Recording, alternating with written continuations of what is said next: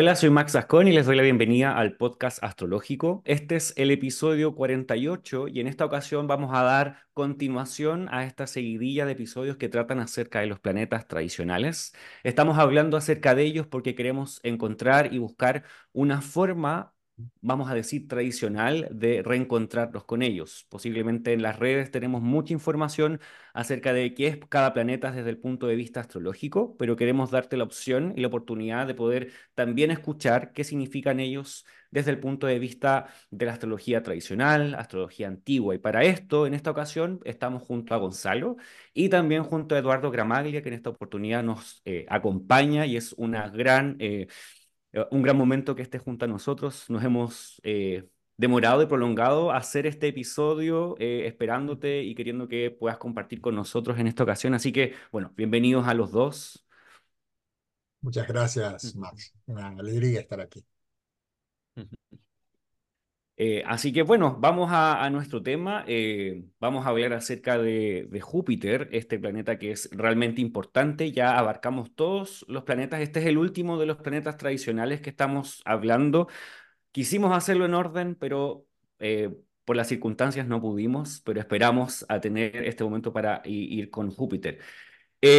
quizás vamos a, podríamos empezar comentando acerca de qué sabemos de este planeta y qué piensan ustedes que son quizás los significados que comúnmente la gente conoce desde la astrología moderna y que nosotros podríamos decir quizás no es tan parecido a lo que realmente los astrólogos antiguos decían. Así que, ¿qué piensan ustedes, Eduardo, Gonzalo? ¿Qué, qué, impresión al respecto? Si quieres comenzar, sí. Yo le, le llamaría a Júpiter en la modernidad el benéfico no blanqueado. Porque como existe esa tendencia a descartar esa asociación de esta división entre maléficos y benéficos, que en realidad es mesopotámica, mm. ni siquiera es helenística griega, al menos desde una forma primigenia aparece por primera vez en Mesopotamia, y luego apareció una tendencia a descartar esa idea de que Júpiter pueda ser el gran benéfico y de pronto eh, en los significados que se le otorgan a Júpiter, en primer lugar, tienen que ver eh, más que con el concepto de estabilización y confirmación, que es un sentido que lo que resume sentido tradicional, tiene más el significado de expansión y se lo lleva inclusive literalmente, expansión por viajes, se lo lleva al terreno de la filosofía y de la religión por esta cuestión alfabética entre Júpiter, Sagitario, casa 9. Entonces hay como una mezcla de significaciones eh, eh, en donde eh, Júpiter en cierta forma es Sagitario y en cierta forma es también la casa 9 porque están asociadas este, de esa forma, ¿no es cierto? A su vez, ya tenemos un Júpiter disociado de Pisces, que por supuesto usurpó ese lugar Neptuno. Entonces todo eso con, eh, de alguna forma eh, organiza otros significados alrededor de Júpiter, ¿no? Que de cierta forma también tiene que ver con lo benéfico. El ser humano, este, ¿no es cierto? Hoy este, les molesta mucho hablar de benéficos y maléficos, pero siguen prefiriendo lo que es benéfico, ¿no es cierto? Este, claro. Eh, Totalmente, sí, sí. Sí, es muy común eh, o, se hace muy palpable esta idea de que no hablemos de lo bueno, no hablemos de lo malo, o cómo podemos decir algo, comillas, malo, porque finalmente la astrología tradicional tiene esta suerte de estereotipo que se dice que es como, o que encasilla mucho lo bueno y lo malo, pero finalmente vemos en la astrología tradicional bien utilizada eh, una gama de matices muy alta en base a, la, a los benéficos y maléficos. No es que todo es bueno o todo es malo, hay una matización bastante grande. Y para eso tenemos a Júpiter, en cierta forma, para matizar todos estos eh, significados que los planetas eh, tienen. Y es muy interesante eso que tú mencionas, Eduardo, con respecto a la expansión, eh, porque finalmente se contrapone mucho con lo que tú mismo decías, con esta idea de la moderación. Y quizás si uno aprende astrología moderna primero y luego se acerca a la astrología tradicional, pareciera que se contrapone mucho o uno no sabe con qué quedarse. Eh, ¿es moderador o es equilibrado o es eh, expansión? Porque si no es Júpiter quien expande, ¿quién expande? ¿Qué, qué es expandir finalmente en la astrología? Em, ¿Es algo necesariamente igual que el crecimiento? Porque finalmente se dice expande porque crece. ¿realmente la expansión es crecimiento o no, finalmente? Entonces es, interesante porque finalmente uno queda con la, con, quizás uno podría quedar con esa duda. Y lo otro que mencionas es eh, lo que ya hemos hablado en otras ocasiones, que eh, a los planetas en la astrología moderna se los asemeja o asimila como que la casa 1 es Marte eh, y es en cierta forma Aries, la casa 2 es Venus, es Tauro y se asemejan y se asimilan en cierta forma, eh, lo que genera una confusión bastante grande entre los significados de las casas, los significados de los signos, los significados de los planetas. Entonces es interesante generar limpieza en cierta forma. No es que lo descartemos del todo, pero si vamos a la astrología tradicional es limpiar un poco para poder entender finalmente qué es o no es. Yo creo que, perdón, eh, lo has dicho muy bien, generar limpieza. Es una especie de, limpieza, ¿no? Porque inclusive eso implica eh, observar cómo Júpiter también se comporta eh, en la modernidad, ¿no es cierto? Que por supuesto es la misma influencia, obviamente, pero de pronto eh, supongamos, tomemos esa significación de Júpiter tan moderna, viajes, ¿no es cierto? Que es, muy interesante, ¿no? Porque eh, más allá de su asociación con la casa 9, la única manera en que Júpiter signifique viaje es por el placer que dan los viajes.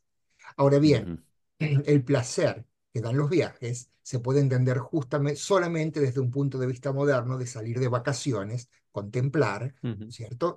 Y disfrutar y de alguna forma ingresar a la vida ese aspecto tan eh, benéfico, abundante de Júpiter, este, disfrutando, comiendo bien, pasándola bien. Ese es el aspecto de Júpiter. Es esa, ese tipo de fortuna, de buena fortuna, de tyge en griego, ¿no? De, pero no el viaje en sí.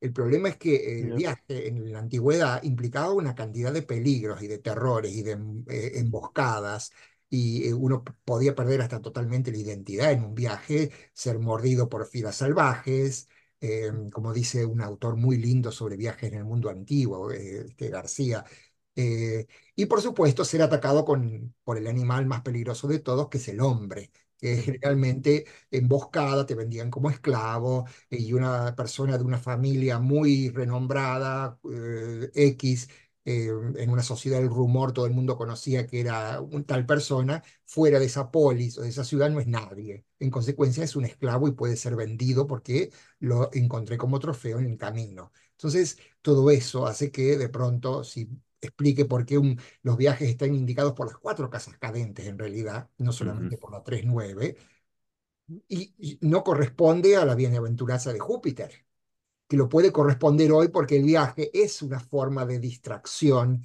de, eh, eh, de, entretenimiento, de buena vida, por así decirlo. Es, por eso también es un poco también el corrimiento hacia un concepto más moderno, ¿no? Eh, no viaje en sí, por así decirlo. Y lo mismo con el tema de la religión, los, las filosofías, etcétera, ¿no? Sí, yo creo que mm, también modernamente es como que la, la parte esta de fe, ¿no? Y, y, de espiritualidad se le ha diluido, ¿no? O sí que se le considera como un planeta espiritual, pero en las fuentes antiguas es, no es una espiritual genérica, es, es, es, es estar atado, en el buen sentido, a, a una fe eh, social. Es decir, eres cristiano, eres musulmán, eres hinduista esta idea de fe, no, no una espiritualidad como hoy día que se entiende de una manera mucho más suave, a lo mejor en tu casa de manera privada, ¿no? Una fe que une a la comunidad, ¿no? Que, que hay, hay una, esa, esa positividad como la religión como algo positivo que une y que da un sentido de vida como parte del, del, gran benéfico que es, ¿no? Y yo que también otra parte que se le ha quitado, creo yo, es la idea que también se ha asociado mucho Júpiter a la idea de, de, como habéis dicho, de estabilidad, pero también a la idea de gobierno y de, y de Estado. Es decir, Júpiter también tiene este, este aspecto cuando leemos a las fuentes antiguas como de que, que, que ayuda a que la comunidad se desarrolle y, crezca, pero dentro de una estructura eh, ordenada. Es decir, eh, Júpiter, además de dar a gente que trabaja en, bueno, que está en, en, en la jerarquía religiosa, también forma parte de lo que es el gobierno, ¿no? Y, toda esta idea que yo creo que hoy día, cuando por ejemplo eh, ves por las redes, ¿no? La idea esta de Sagitario sobre todo, es como que da la sensación de que es gente, ¿no? Que, que, que, le gusta viajar y que no piensa, no es seria, ¿no? Solo quiere disfrutar de la vida y de que nada le preocupe, ¿no? Es un poco como la, la, la idea que creo yo que, que, se le viene asociando hoy día a Sagitario y a Júpiter, ¿no? Esta idea como de no hay que preocuparse por las cosas serias de la vida, sino que hay que disfrutar y, y, y ya está, ¿no? Y creo que eso se contrarresta mucho con, con las fuentes antiguas. Inclusive cuando mencionabas religión, eh, para el antiguo el, el, hay un matiz como ortodoxo en Júpiter, en el sentido de uh -huh. la religión oficial, lo, lo, aceptado, lo estatal, lo... Uh -huh. y si no pensemos cuál era la edad, eh, para la mitología griega, cuál era la edad de oro. Nadie habla de la edad de Júpiter. Júpiter es, un dios olímpico que nace uh -huh. eh, un poco este, naciendo muy, muy con un ardid del padre Saturno. Uh -huh. Saturno, Cronos, es el de la edad de oro. Y de hecho es a uh -huh. Cronos a donde remitían no a la luz de los olímpicos, sino a esa oscuridad de los dioses más primigenios, más ctónicos, como Saturno, uh -huh. eh, donde remitían los antiguos cultos mistéricos, por ejemplo. Entonces, que querían, los órficos, por ejemplo, querían la recuperación de toda esa, esta, de ese caos, oscuridad eh, que tiene que ver con Saturno, esa época primigenia de la humanidad, y no con los dioses olímpicos de la luz, que son los ortodoxos, por así decirlo, ¿no? O sea, que inclusive uh -huh. en la, en la mitología estaba, estaba un poco impregnada de ese, esa cualidad del lo estatal, por así decirlo, lo, lo oficialmente uh -huh. luminoso, ¿no? Mm. Sí, sí, totalmente. Y, y también sería interesante eh, tomar atención en lo que Neptuno ha tomado de parte de Júpiter. Neptuno, eh, en, pensando en la astrología moderna, ¿cuánto Neptuno quizás podríamos decir que ha robado de sus significados y Júpiter ha quedado desprovisto de ellos, al igual que pasa con los demás planetas, posiblemente con Marte, con Saturno, con Venus y Mercurio, pensando en Urano y, Plutón? Pero en el caso de Neptuno, ¿qué piensan ustedes que sería lo que Neptuno ha tomado y nos ha dejado quizás un Júpiter más flaquito eh, dentro de la astrología eh, moderna?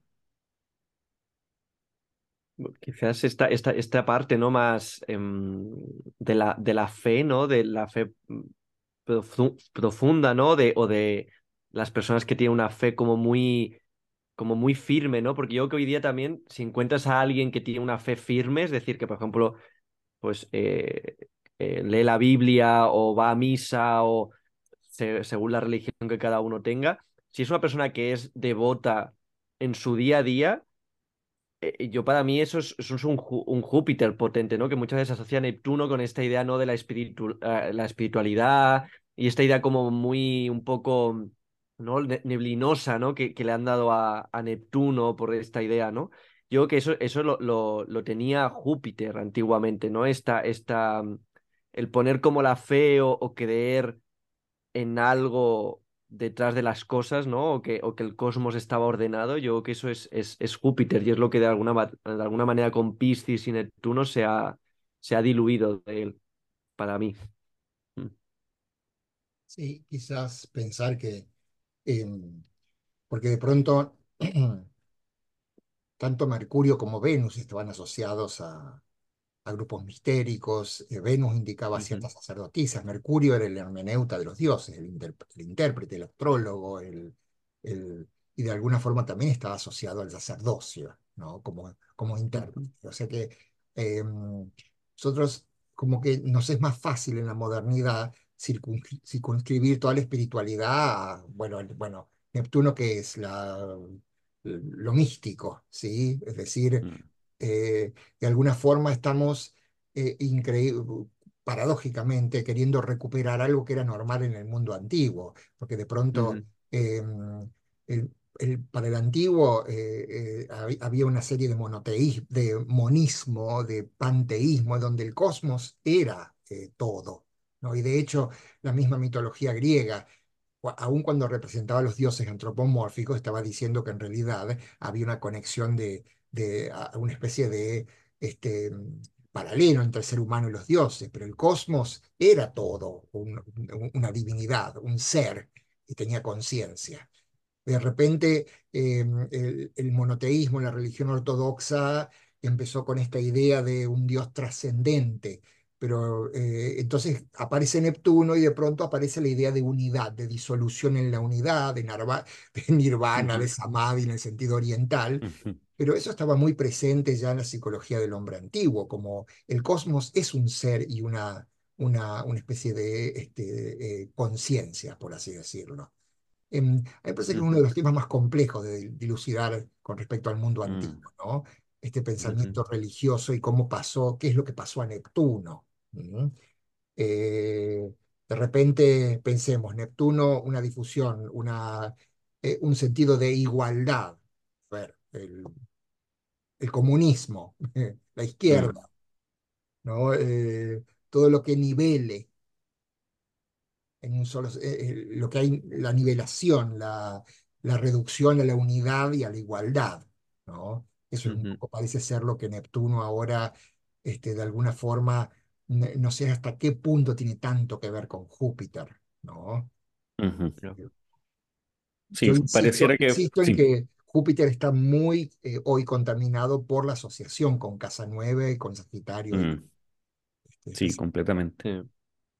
y, y, bueno, en esa misma línea eh, podríamos avanzar pensando en cómo los antiguos significaban a los planetas. ¿Qué es, o cómo es la manera, cuál es la manera que ellos utilizaban para poder decir, ah, tal eh, planeta significa esto?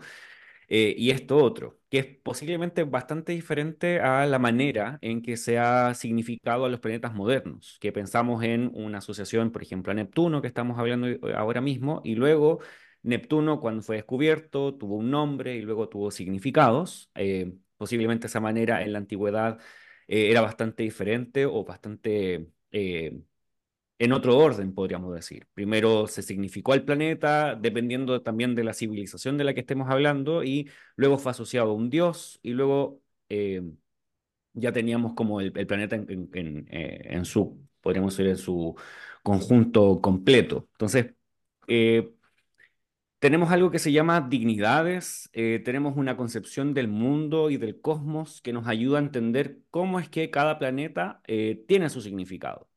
Eh, entonces sería interesante que empezáramos quizás por allá, eh, hablando tú, eh, Eduardo, ¿tienes algunos diagramas sí, preparados para eso? comenzar por ahí, pero con respecto a la asociación con los dioses, de alguna forma la asociación con los dioses ya es un poco heredada por sincretismo, ¿no es cierto? Tenemos ya una tradición mesopotámica, este, donde naturalmente hubo una relación de dioses donde en Mesopotamia estaban asociados dioses a planetas, y de alguna forma eso también fue tomado por la herencia este, helenística especialmente. También tenemos que ver este dilema de cuándo y cómo aparece esto que llamamos la primera astrología helenística, que incorpora técnicas mm. drásticas y que tiene que ver con, de alguna forma con una incorporación de técnicas antiguas, no solamente babilónicas, sino egipcias, posiblemente otras orientales de las que no sabemos, pero que en realidad, bueno, se gesta un grupo en donde, eh, una escuela quizás, en donde se incorporan técnicas específicas como eh, el, tema de lo que llamamos aspectos, el, la división en casas, el concepto de horóscopos, este, y bueno, una, una, una, concepción de dignidades, ¿no? O sea, en cierta forma estamos hablando de una creación casi Em, bueno, repentina, por así decirlo. No hay toda una discusión en, función de si fue creado repentinamente o no. Pero voy al hecho de que este esquema que surge en la época helenística, unos pocos siglos antes de Cristo aparentemente, ya partía de un, diagrama de una simetría básica.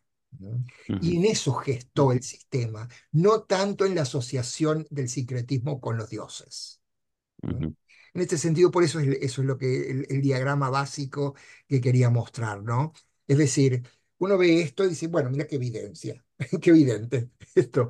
No, bueno, pero a veces en la evidencia, en lo evidente está lo, lo claro y, donde surgen las mejores ideas, ¿no es cierto? Ahí tenemos una explicación del sistema completo, por ejemplo. Tenemos dos luminarias y a cada lado de las luminarias varias informaciones, ¿no? Los dos signos de Mercurio, los dos signos de Venus, los dos signos de Marte, los dos signos de Júpiter, los dos signos de Saturno. Y de allí tenemos ya de por sí una representación de las elongaciones, ¿no es cierto? Tanto con respecto al Sol como con respecto a la Luna. Si tomamos con respecto al Sol, Mercurio es el planeta más cercano, Venus un poco más, luego Marte, Júpiter, Saturno. Pero a su vez, en la relación que tienen entre ellos, que no es nada más que esa relación de, em, de polígonos, ¿no es cierto? Son lados inscritos en un círculo, de ahí la denominación antigua de lado del triángulo igual a trino, lado del sextil igual a sextil, lado del cuadrado, etcétera, etcétera, ¿cierto? Partiendo un poquito de, de una tradición antigua, pero ahí vemos, por ejemplo, ya de por sí un planeta como Mercurio cerca del Sol, que es neutro, no tiene, digamos, una asociación directa en términos de polígono regular. Y bueno, ya ahí tenemos la cualidad de coinos, de común, de Mercurio, que se va asociando de acuerdo al planeta y a la influencia con el que esté vinculado. Venus, en sentido del lado del hexágono sextil, que es la representación de la cualidad, no solamente del sextil, sino de la cualidad de Venus. ¿cierto? Este, el, por así, eh, moderadamente favorable, el benéfico menor, ¿no es cierto? Eh, Marte en relación de 90 grados, ya tenemos la relación de lo que implica el lado del cuadrado, eh, la fricción que eso implica, y a su vez la naturaleza misma de Marte, la de Júpiter, ¿no es cierto? Y ahí donde vamos, ¿no es cierto?, en nuestro planeta Júpiter de hoy, en donde necesariamente está asociado a la figura más espiritual, benéfica y trascendente que es el triángulo. Un trino. Es decir, lo que llamamos nosotros hoy trino.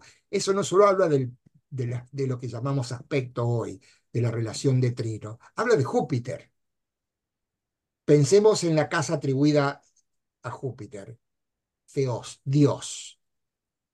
Júpiter es Dios, ¿no es cierto? Es eh, la misma casa nueva atribuida por gozo a Júpiter también. De Júpiter hablamos de lo divino. Es Júpiter y también el aspecto de el, lado del triángulo de 190 grados, que tiene esa naturaleza divina y por lo tanto profundamente benéfica. Mientras que miremos a Saturno, que generalmente se los ve como opuestos. No, Saturno de Capricornio no tiene relación con el Sol, es la ausencia, el abandono, la frialdad, lo que no tiene conexión. Y lo mismo con Saturno con respecto, Saturno de Acuario con respecto a la Luna en Cáncer, ¿no es cierto? La otra luminaria que de alguna forma reemplaza al Sol en el esquema. O sea, ahí ya tenemos un estudio completo de la influencia de los planetas y de las configuraciones. ¿no? Y ahí vemos un poquito a Júpiter. Eh, Júpiter es está asociado esencialmente por prosopon, ¿no? por faz, por, por, con el triángulo, que es lo más espiritual, lo más trascendente eh, y lo más benéfico. Y en el sentido bien ortodoxo, porque la casa 9, ¿no es cierto?, atribuida, que no es atribuida a Júpiter, es atribuida al Sol, a la casa 9, ¿no es cierto? Júpiter está eh, asignado a la casa 11, ¿no es cierto? Pero en el sentido de que el trino con el ascendente de la casa 9 ya indica un lugar espiritual. Claro, pensando en este mismo esquema, si nos ubicamos desde cáncer como el ascendente, eh, Júpiter quedaría en la casa 9 desde la luna y cáncer. Entonces, Exactamente, para una relación, ¿no es cierto?, que se establecía normalmente y se hacía desde los planetas, desde las partes de, herméticas, poniéndolo en el ascendente, y la misma relación el hecho de que la casa 9, que tiene relación de lado del triángulo con el ascendente, sea una casa que a pesar de ser cadente es benéfica, ¿no es cierto? Porque está atribuida algo eh, trascendente, superior, bueno, está también hablando del lado del triángulo que también se asocia con Júpiter, con lo cual no hay que caer en asociar, ¿no es cierto?, la significación de la casa 9, ¿no es cierto?, o del Sol, por eso feos, ¿no es cierto?, con la significación de Júpiter. Pero ya estamos en una relación del triángulo, trino, con la relación de Júpiter, con la luminaria. En cierta forma está el esquema ahí cumplido, ¿no? Eh, y, nos habla mucho de todo el sistema helenístico. Mm. Y, posiblemente, sí, esto es una ventaja, eh, observar este mm, esquema y cómo se relacionan mediante estas configuraciones, los planetas, y los, eh, las luminarias y todos los demás, porque de esta manera entendemos desde un inicio cómo se relacionan todos los planetas y el sistema. Porque en ocasiones solamente entendiendo eh, que, por ejemplo, desde, nuevamente, de la astrología moderna, quizás se piensa la casa 1, Marte, Aries, y empezamos a hacer un esquema de esa manera, avanzando según los signos, no llegamos necesariamente a esto, a un esquema de este tipo. Eh, eh, quizás por añadidura el, el, esquema está allí porque son los mismos signos y los signos tienen a estos planetas como regentes, pero quedan desubicados, no quedan como en un espacio donde podamos decir, ah, aquí están significando y esto es lo que finalmente quiere decir cada uno de los planetas. Em, y Creo que es muy especial lo que tú dices respecto del trígono o el trino entre Júpiter y eh, las luminarias, porque finalmente Júpiter eh, en cierta forma es, no significa necesariamente lo mismo que la luna o que el sol, pero sí tienen una relación muy, muy cercana, muy especial, como que entre ellos... Eh, es como que Júpiter les facilitara la vida a, la Luna y al Sol mientras están en este trígono. Es como que todo fluye, hay un, camino bastante bien abierto eh, y que finalmente es parte de lo que Júpiter también podría ah, significar o simbolizar, que hay oportunidades o que situaciones se abren, es como, ¿qué es lo bueno que nosotros observamos de la vida? Sí, de hecho, también vemos el intermedio de las luminarias para otorgar las significaciones a los planetas también aquí. Mm los dos ojos del cosmos, por así decirlo. Eso en algunos autores está, que es que ciertas significaciones surgen a partir de su relación con el Sol. decir, y bueno, sí, y, eso es interesante también porque en, ocasiones, o lo he visto mucho, em, que hay una solo significación de Júpiter en contraposición a Saturno, comúnmente. Eh, en estos esquemas es raro ver a Júpiter eh, contrapuesto a Saturno. Es como Júpiter está al lado de Saturno por signo, eh, por esa ubicación, y la contraposición de Júpiter tiende a ser más bien Mercurio, o en, el diagrama de las exaltaciones tiende a ser, o no tiende, es Marte, y no es Saturno. Eso también nos podría dar pistas de, según también lo que hablan los astrólogos antiguos, de lo que significa Júpiter justamente por este tipo de diagramas. Eh, con relación a, las luminarias y cómo se relaciona también Júpiter con eh, los otros planetas. Sí, y, algo que veo, o sea, que, me parece interesante del esquema en relación de lo que hablábamos antes, ¿no? Y que has comentado tú, Eduardo, con el tema de la de Odo, que es Cronos y demás, cuando hablamos, ¿no? De espiritualidad, la idea también de que, de que Júpiter, como hemos dicho, es, es esa religión de Estado, ¿no? Que hace comunidad, y Saturno, que hace esta relación de no relación, ¿no? Con las luminarias, que normalmente se asocia en las fuentes antiguas a la persona que a lo mejor sí que se, es, espiritual o religiosa, pero es asceta, ¿no? O sea, se aleja de todo lo que es la comunidad, se, se evade, ¿no? Se, se separa porque quiere conectarse totalmente con esa divinidad y no quiere que la comunidad le, le, le diga, ¿no? Cómo tiene que, que conectarse con ello, tiene que vivirlo y, bueno, maltratado su cuerpo o como cada uno lo quiera concebir, ¿no? Pero es esa idea, ¿no? De quizás como lo podemos ver hoy día, que vivimos un poco la sociedad del, del disfrute, ¿no? Que y tal, que, que, es un maltrato ¿no? al cuerpo, pero que esta idea de, de, la espiritualidad o la fe de una manera muy estricta y muy, muy, muy seria, ¿no? Muy, muy seca, ¿no? En ese sentido, muy, de tengo que vivir la divinidad y una contraposición muy fuerte con Júpiter, ¿no? En ese sentido de, de, comunidad y no comunidad, ¿no? Que en este esquema se ve claramente como Saturno se, se mantiene como, como, bueno, ignora, ¿no? A las luminarias, las, las, las desprecia, por decirlo así, ¿no? No, no quiere relacionarse con ellas, ¿no? Exacto, no quiere lo establecido, lo ortodoxo, se aleja de eso, como Júpiter sí lo está ligado directamente con las dos luminarias centrales, ¿no? Ahí es cuando de pronto pueden empezarse a entrever lo que se suele denominar, claro, nosotros estamos hablando de maléficos y benéficos, ¿no es cierto? Pero de alguna forma, eh, cómo deja realmente claro, y en este esquema se ve cómo este sistema, eh, la denominación de cacopoyos, este, agazopoyos, está simplemente en función de su cualidad esencial, pero perfectamente cualquiera de los dos, Júpiter puede ser, por ejemplo, siendo un benéfico esencial, puede ser un benéfico, un maléfico funcional. Es decir, que funcione como maléfico. Obviamente no podrá hacer tanto daño como de pronto cuando Saturno actúa como maléfico eh, verdaderamente. Y Saturno, un Saturno discreto, un Saturno profundo, aislado, pero con, eh, con un concepto eh, profundo de la vida, bueno, es un benéfico funcional, siendo él naturalmente, esencialmente maléfico, ¿no? Como aquí justamente esto liga al sistema de regencias, que es casi un punto de partida, ¿no? Para determinar la cualidad de la expresión de esa influencia de cada planeta.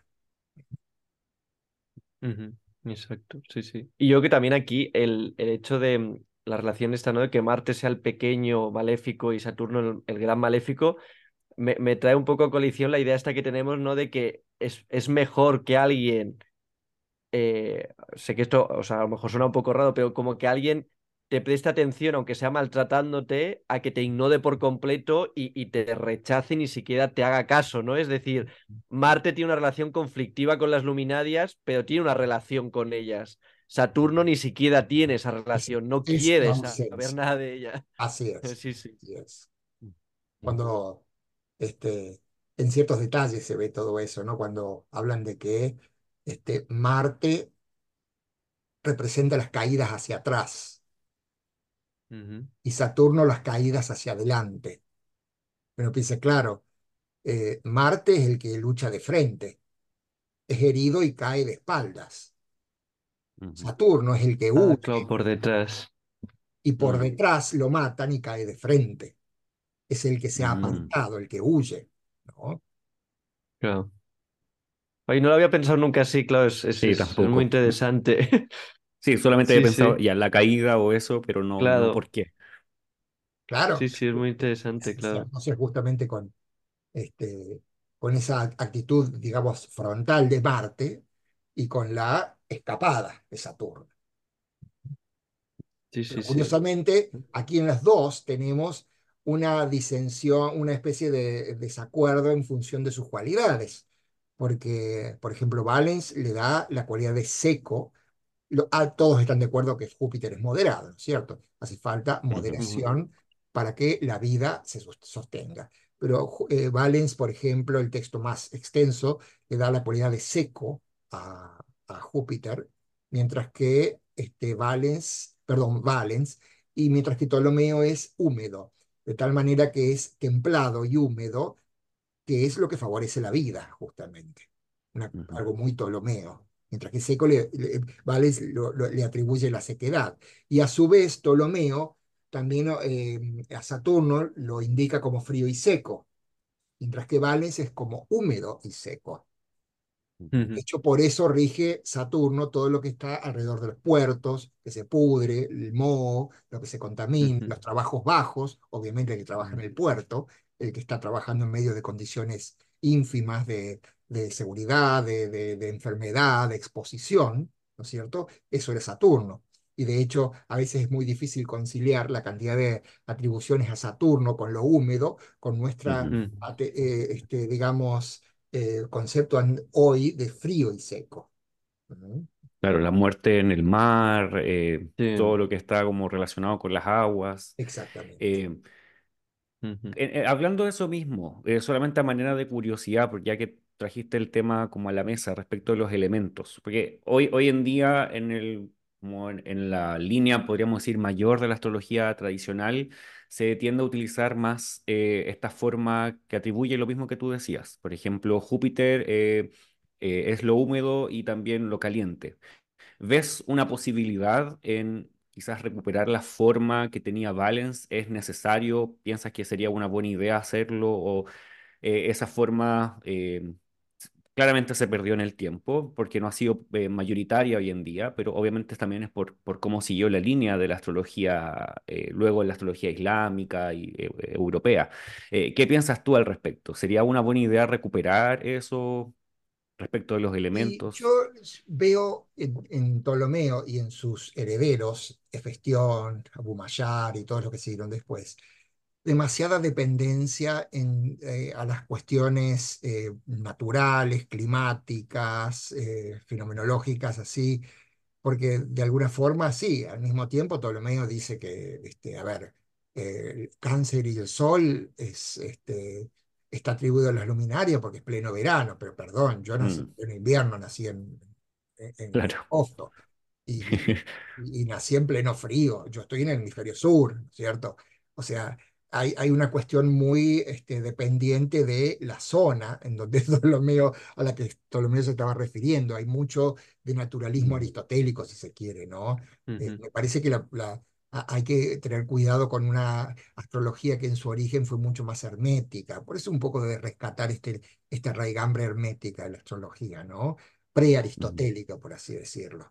Ptolomeo estaba muy pendiente de asociar con cualidades, elementos, en un sentido muy de la metafísica de Aristóteles. Entonces, con eso hay que tener un poquito de cuidado quizás. No sé hasta qué punto, este, eh, sí también considero que el estudio de las cualidades elementales son muy interesantes, ¿no? Y, y se vuelven muy interesantes en la aplicación de la astrología, a la alquimia, a la magia, porque hay infinidad, una infinita cantidad de textos al respecto, inclusive que no mm, han sido traducidos, ¿no? Ahora, em, Ptolomeo siempre presenta como muy, buen- muy buen eh, erudito pensador algo mu- muy razonable y lógico, ¿no es cierto? Que a ver si, a ver si lo tengo, por ejemplo, si me permiten, aquí, ¿no? Que justamente me, me interesó poner este cuadrito aquí. Eh, que de pronto vemos a Valens hablar de un Venus moderadamente caliente, es decir, templadamente caliente. Muy importante el- lo de moderado, porque si no la vida se extingue. Y un Júpiter moderadamente caliente, pero seco, presentando a Saturno como extremo de frío, ¿sí? pero húmedo, y Marte como extremo de calor, pero seco. Mientras que Ptolomeo ya tenemos en Venus y Júpiter una amalgama de calor y humedad moderados que permiten la vida, y en Marte y Saturno, extremos de eh, Saturno de este frío, Marte de calor, pero de sequedad. mm. Entonces, tenemos esos dos puntos de vista y uno a primera vista, eh, claro, eh, Ptolomeo es muy razonable con lo que está planteando, quizás más fácil de entender, por así decirlo. mm, Ahora, el problema está en cuántas asociaciones de tantos astrólogos antiguos están conectados, por ejemplo, con Saturno y el agua y la humedad. ¿Cuántas enfermedades, si se quiere? La lista de enfermedades de Saturno son de alguna forma relacionadas con la humedad en el cuerpo, ¿no? Los líquidos, sí, sí. Los líquidos. Eh, ujú. Totalmente, sí, Y sí. esto, esto tiende como a parecerse también a lo que sucede con las contraposiciones u oposiciones de los elementos en los signos, que también sería parte de, este, de, esta, de esta situación con los planetas. Por ejemplo, los signos de fuego están contrapuestos a los signos de aire, em, que desde este punto de vista los signos de aire eh, serían más bien eh, fríos. Y no calientes, eh, caliente húmedo. Son, ambos son húmedos, pero son eh, fríos. Como que lo frío está en los signos de aire. eh, no sé si lo estoy confundiendo, pero es como la, la- No, sí, sí, las... está, eh, está, está, sí, está bien, está sí. Que lo correcto. hablamos, esto Eh, recuerdo lo hablamos con Michelle en Marte, en el episodio de Marte, creo, sí. Y es como esta, esta suerte de como desafío que queda finalmente, porque eh, mucho de lo que se hace respecto de... hablar acerca de los temperamentos de las personas, cómo se compone el temperamento y cómo es una persona, viaja mucho por el lado de Ptolomeo y cómo eso se desarrolló mucho después. Eh, pero si tenemos una, una diferencia o un cambio eh, desde la base finalmente, porque este, estamos hablando finalmente de la base de la astrología, cómo eso también se dibuja hacia, hacia arriba, como cómo finalmente ah, atribuimos temperamentos y formas al carácter de una persona cuando queremos estudiar la psicología desde un punto de vista más bien antiguo o de- desde la astrología para entender a un, a un ser humano, a sí, el comportamiento de una persona. Creo que ahí me, me nace finalmente es cómo, cómo lo abarcamos o cómo es el, el desafío de entender y separar quizás estas dos formas y hasta dónde puede llegar la, la forma de balance en, ese, en, ese, en esa línea. Yo creo que a veces uno piensa que la forma de balance, la receta de balance para todo, que es lo que demuestra en su antología, me parece algo tan absurdo de decir, pero tan real para él, es probar y ver si funciona. a cada paso está diciendo, probé el método, llegué a tal lugar. Hoy se me murió el alumno, estoy triste, no voy a escribir. Hoy llegué a tal otro lugar. Eh, encontré un método de ciertos maestros acá, pero resulta que este no funciona, me funcionó mejor esto. Que es un poquito también lo que no hacen los, este, muchos astrólogos tradicionales hoy en día, ¿no? Comprobar a ver qué funciona o qué le funciona a uno en la práctica. Y él lo hacía cada paso, Valens. Era producto de su experimentación y por eso tenemos una antología que es la mayor, la mayor acumulación de horóscopos, de ejemplos que hay. Y por eso resulta, a pesar de no ser tan intelectual, tan, eh, un griego tan maravilloso como el de Ptolomeo, que prácticamente parecía Homero escribiendo, eh, eh, Valens era un pobre hombre que escribía lo que podía y sin embargo es mucho más valioso lo que él nos dejó por esa cualidad de estar probando y ver qué resulta. ¿no? y a veces nosotros nos, en, muchos programas que uno ve, eh, libros, y va, es como que eh, uno trata de buscar esa, esa última respuesta, ¿no es cierto?, de, de, qué mm. es lo que corresponde, ¿no? Y ahí tenemos dos opciones, dos, un gran, una, una, una, figura monumental como Ptolomeo, presentando su, su versión, eh, del cual tuvimos pocos escritos, porque en realidad el tetrabiblos es simplemente una descripción sin muchos ejemplos, que ni siquiera nos da prueba de que él era practicante, sino que no nos olvidemos que en la época helenística una costumbre era que todo sabio escriba de muchos temas, ¿no es cierto? Esa, es el, mismo así del, del, eh, eh, Bueno, él tenía que escribir sobre ese tema porque era un tema en, en Alejandría importante, por así decirlo. ¿no? Eh, y alguien que dedicó su vida a la práctica y a la búsqueda de métodos, como Valens, ¿no? Mm. Eh, con una escritura un poquito más pobre, más este, básica, pero lleno de ejemplos que algunos inclusive se contradicen. como, un espíritu de investigación particular, ¿no? Y mm. eso me parece que hay que señalar. Mm. Es como el espíritu mercurial de la, de la astrología, realmente.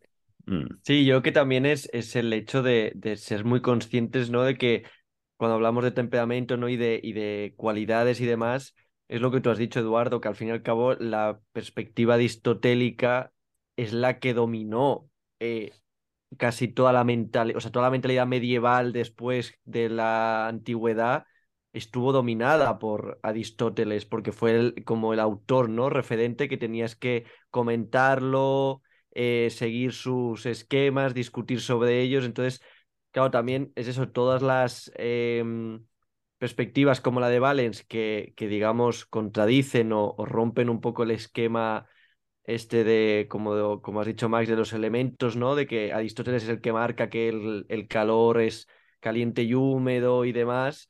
Toda otra corriente es como que se queda como muy apartada, ¿no? Entonces también hay que tener muy en cuenta que Aristóteles se convirtió, era, era vamos, era casi un, a nivel de, intelectualidad era, era, un santo, o sea, era, tenías que o, criticarlo o favorecerlo, pero hablar de él.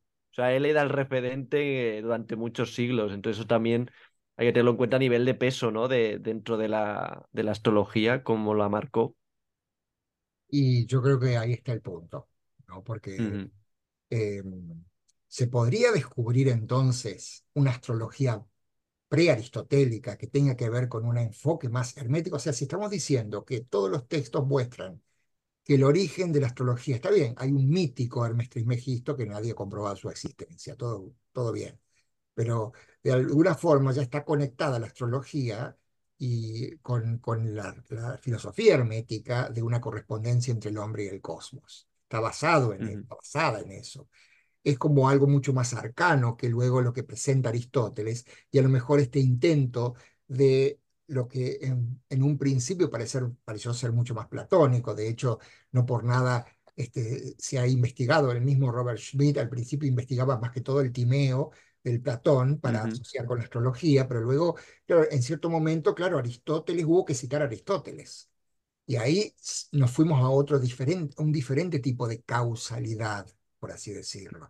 Eh, se aparece como una directa causación entre astro y evento, que de pronto la astrología original, ¿no es cierto? Que em, original en el sentido de previa, eh, estaba más asociada a otra corriente, ¿no? Entonces, ¿hasta qué punto no deberíamos rescatar un poco esa corriente anterior, ¿no?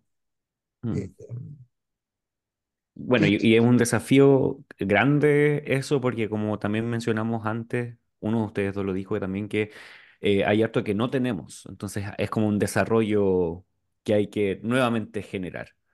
Em, no creo necesariamente que hay que descartar todo el, avance que se hizo después, eh, como lo de Ptolomeo y todo lo demás, y todo lo que viene, eh, pero es muy interesante fijarnos en que no es la única eh, opción o no es la única como eh, realidad astrológica. Esta es la única forma. Podríamos quizás ir más atrás y encontrar otra, que es variable o distinta. Y creo que para todos los que nos gusta la astrología y queremos seguir estudiando astrología y utilizando la astrología, lo que Eduardo ha mencionado, que has mencionado es eh, casi que una verdad es que hay que probar, hay que hacer, hay que testear eh, técnicas. Eh, uno a veces recibe las técnicas y las da por hecho, o da por hecho que algo es así. Y quizás eso también ha sido el problema o que nos enfrentamos a veces si empezamos desde la astrología moderna.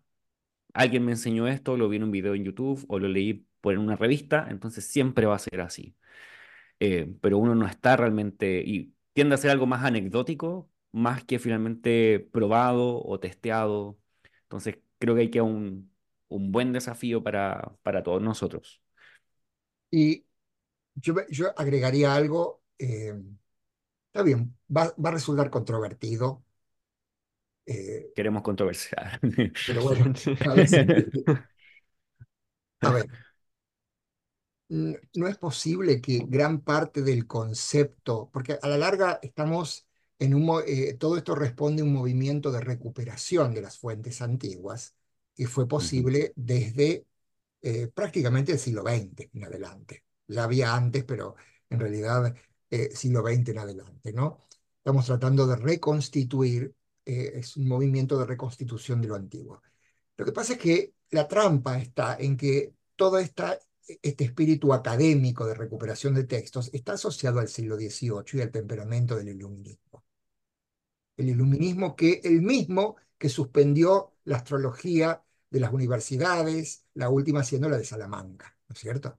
Eh, y, que y sacó de la currícula universitaria la astrología. Entonces, está ese tema de querer verlo desde un lado tan epistemológico y, tan eh, eh, en función de, de, fuentes, hipótesis y demostración, que se está alejando de Em, el, espíritu original de la astrología como disciplina, como arte, ese, esta raigambre hermética de la que hablamos. Entonces, ¿hasta qué punto tenemos todavía, inclusive especialmente en la recuperación de la astrología antigua, los lentes del siglo XVIII? Queremos todo reducir a aforismos, a principios, queremos que funcione y que todo sea probado hasta queremos especie de, transformar la astrología en una especie de ciencia en el sentido, es decir, hasta qué punto nos estamos todavía eh, afirmando en estos ideales del iluminismo, cuando en realidad la, eh, cuando la realidad previa estaba asociada a un tipo distinto de enfoque. Es para pensarlo al menos. Mm. Sí, sí, sí. Mm. Sí, yo a veces también lo pensaba a nivel de esto de, de, que hoy día a veces te encuentras que se quiere justificar en la astrología, que es lo que tú dices, para mí se crea y se desarrolla en un paradigma, se quiere justificar ese paradigma desde un paradigma científico actual que, que, que no, no, no, no va a acabar de, de encajar de ninguna manera porque no puedes justificar un paradigma desde otro paradigma porque son dos universos totalmente distintos, ¿no? Creo que la astrología se creó con una mentalidad, ¿no? Que, por ejemplo, vemos la idea esta platónica, ¿no? De la mente cósmica, de, de, ver el cielo y ver los pensamientos de Dios, ¿no? Toda esta idea que es como más hermética, más, más sagrada, ¿no? Más profunda, se quiere hoy día a lo mejor, eh, como estos, estos eh, experimentos que se han hecho, ¿no? A nivel estadístico, ¿no? De, eh, por estadística, esta posición considera esto, que, que, está bien, que yo no lo critico, o sea, no, no veo que eso sea mal, pero como basar la astrología en que se pueda eh, certificar con un sello de, de, científico, ¿no? De actualmente tenemos que conseguir que la ciencia moderna avale a la astrología con sus métodos, ¿no? Y creo que eso es complicado, porque estaba, es lo que tú dices, está basado a lo mejor, o sea, seguramente en unos fundamentos que no tienen que ver con la ciencia moderna en su mayor parte. Sí, y se agrava cuando entonces el movimiento que trata de recuperar la astrología antigua lo hace desde una posición de estos son los textos y esto es la verdad, ¿no es cierto? Hay una mezcla de un montón de cosas ahí, ¿no es cierto? Pero eh, cuando se saca esa cuestión eh, más eh, de investigación abierta, de ver qué es lo que puede funcionar, bueno, es un tema bastante más complejo que esto, ¿no? pero digo para mencionarlo al menos. ¿no? Pero bueno, este, eh, podríamos, eh, a ver, podríamos circunscribirnos a ver, eh, ir directamente al análisis de, por ejemplo, de descripción de Júpiter. Si les parece. Sí, vamos a eso, sí. No sé qué traducción usar, si esto, bueno, este, porque un poco también para este, eh, a ver, ¿de dónde la obtenemos esta eh, descripción? ¿Y por qué se la suele citar tanto? ¿No? Eh, se trata de aquel que se animó a escribir más de lo normal, más de lo que se suele escribir sobre la naturaleza de cada planeta. En general, en, no hay textos donde se le dedique tanto texto, tanta, tanta descripción a un planeta. Y eso con respecto al, al, astrólogo de hoy complica las cosas, porque estamos acostumbrados a series catalógicas, es decir, el catálogo, mm. Venus en Aries, Venus en Tauro, Venus en Casa 1, Venus en Casa 2. Es muy poco de eso en el mundo antiguo y, y, realmente uno se puede preguntar por qué también, ¿cierto?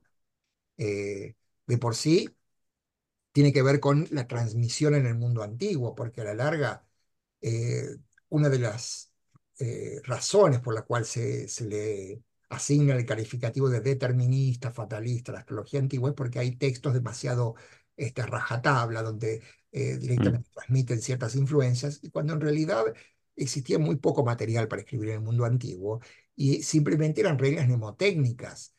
Em, y más ahora desde con los estudios actuales, donde hay personas ya en la universidad, como está Joana Komorowska en, en Polonia, que está realmente eh, insiste en asociar la astrología antigua con los círculos herméticos y por lo tanto con grupos mistéricos secretos, con lo cual implica que lo que se escribía no era ni el 10%. Eso ya directamente estaría ubicándola eh, a la astrología dentro de, como asociado a los grupos herméticos que tenían su círculo interno, por así decirlo. Con lo cual, de los textos es, eh, es muy, son descripciones muy breves que podemos obtener.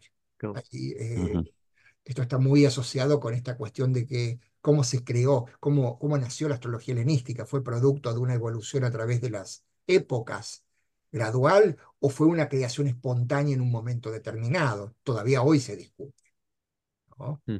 Porque por un lado es innegable la, herencia babilonia y la egipcia, pero por otro lado, cómo explicar la cantidad dramática de nuevas técnicas que aparecen con estos textos que empiezan en el primer siglo aproximadamente antes de Cristo.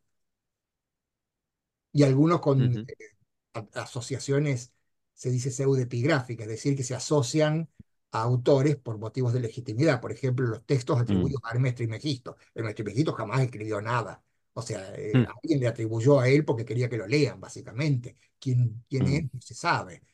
Y lo mismo con todo el corpus hermeticum del hermetismo, es decir, em, nos, nos desacostumbramos al hecho de que son pocos los testimonios, son muy fragmentarios, y no sé si podemos sacar tantas conclusiones tan, tan eh, definitivas al respecto. Entonces, cada vez que aparece un texto como este, Valens, que da mucha información, es bienvenido, ¿no es cierto? sí, sí. Porque no, no hay tantos de este tipo. Entonces, Mm. aquí tenemos este, esta descripción de la estrella de Zeus. Eh, bueno, la estrella del, de Zeus eh, era el, el nombre de Júpiter, ¿no es cierto? Era, los textos Ujú. dicen siempre estrella de Zeus. Que ya empieza a hacer ruido al astrólogo moderno. ¿Cómo es parto y nacimiento de niños? Sí. Parto y nacimiento de niños. Entonces empiezan a saltar las relaciones ahí con, no, no, porque parto, la luna, este, La luna o, o Claro. incluso Venus, a lo Sí, mejor. Venus o- incluso. deseo o amor erótico, encima utilizando la palabra erotas, justo la de Venus, Ya. alianzas. O sea, amistad con grandes hombres uno lo puede ver, la abundancia, adquisiciones, grandes regalos y dones, que se supone que eran los grandes regalos otorgados a grandes personas de autoridad, abundancia de frutos. Y ahí, ¿cuál es el único punto común que une todo? Uno puede pensar. Y es el- Abundancia, ¿no? la abundancia y la buena vida y la bienaventuranza, la eudaimonía, ¿no? Que da pro- eh, descendencia, algo muy importante en el mundo antiguo, sin lo cual aparecía Saturno, ¿no es cierto? La, la interrupción, la, ausencia, la, la muerte, es decir, la descendencia para el mundo antiguo, para el hombre antiguo era fundamental. Por lo tanto, el parto implicaba parto, pero no solamente el parto, que, que el niño llegue a cierta edad y que pase esa primera infancia que es tan difícil de pasar.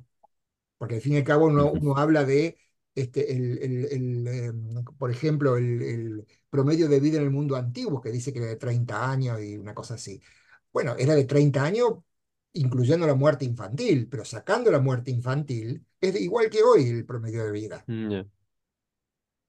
Es decir, o sí. sea, ahí tenemos parto y nacimiento de niños que prosperen, el deseo y amor erótico que lleva a eso y a la buena vida, eh, el hecho de la alianza y el conocimiento y reconocimiento y amistad también. Amistad es Júpiter, porque la amistad, especialmente con los grandes, es síntoma de esa abundancia y buena vida, esa buena fortuna, ¿no?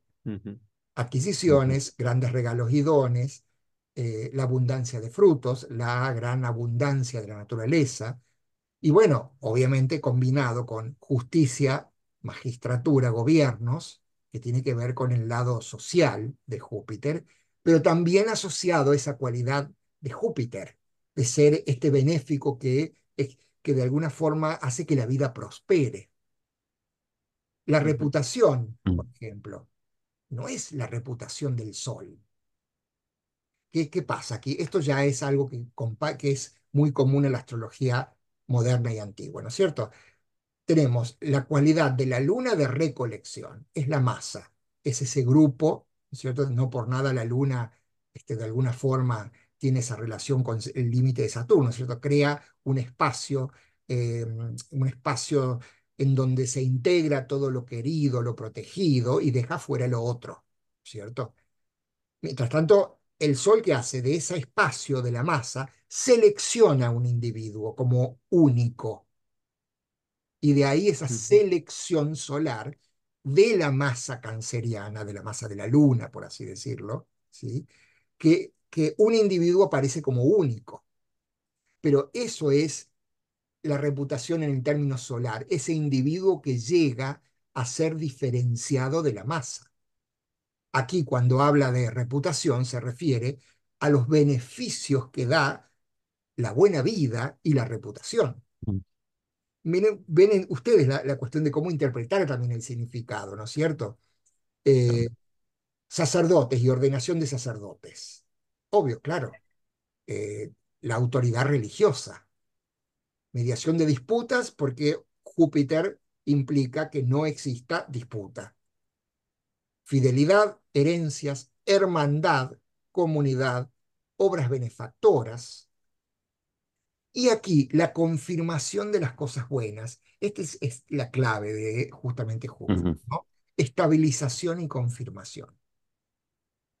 Es, en ese sentido, Júpiter estaba asociado mucho a em, los procesos, bueno, eh, eso, eso fue una, una idea de, original de Schmidt, ¿no?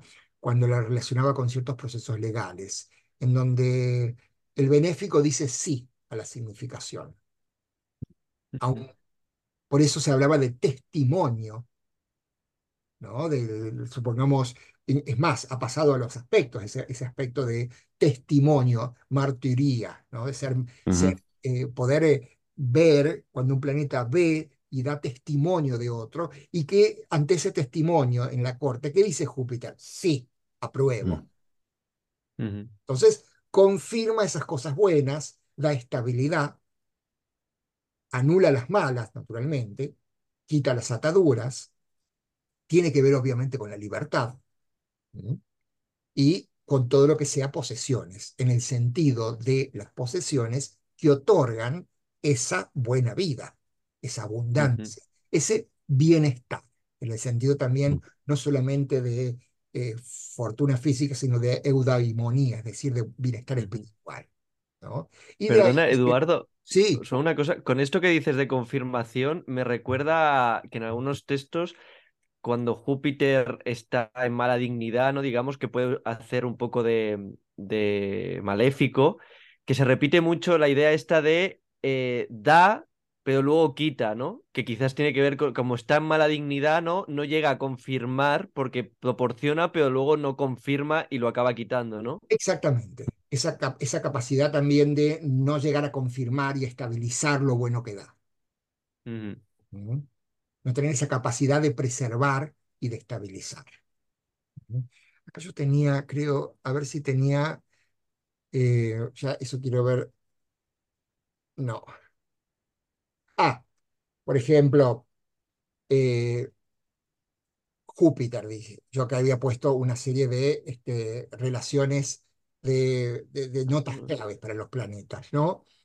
Eh, es como hablamos de la confirmación y estabilización de lo coleccionado por la Luna y seleccionado por el Sol, es la relación con las luminarias, ¿no? Pero Zeus, que confirma o ratifica, y quizás cuando la estabilización incluye demasiado, excesivamente, no logra producirse y estabilizarse.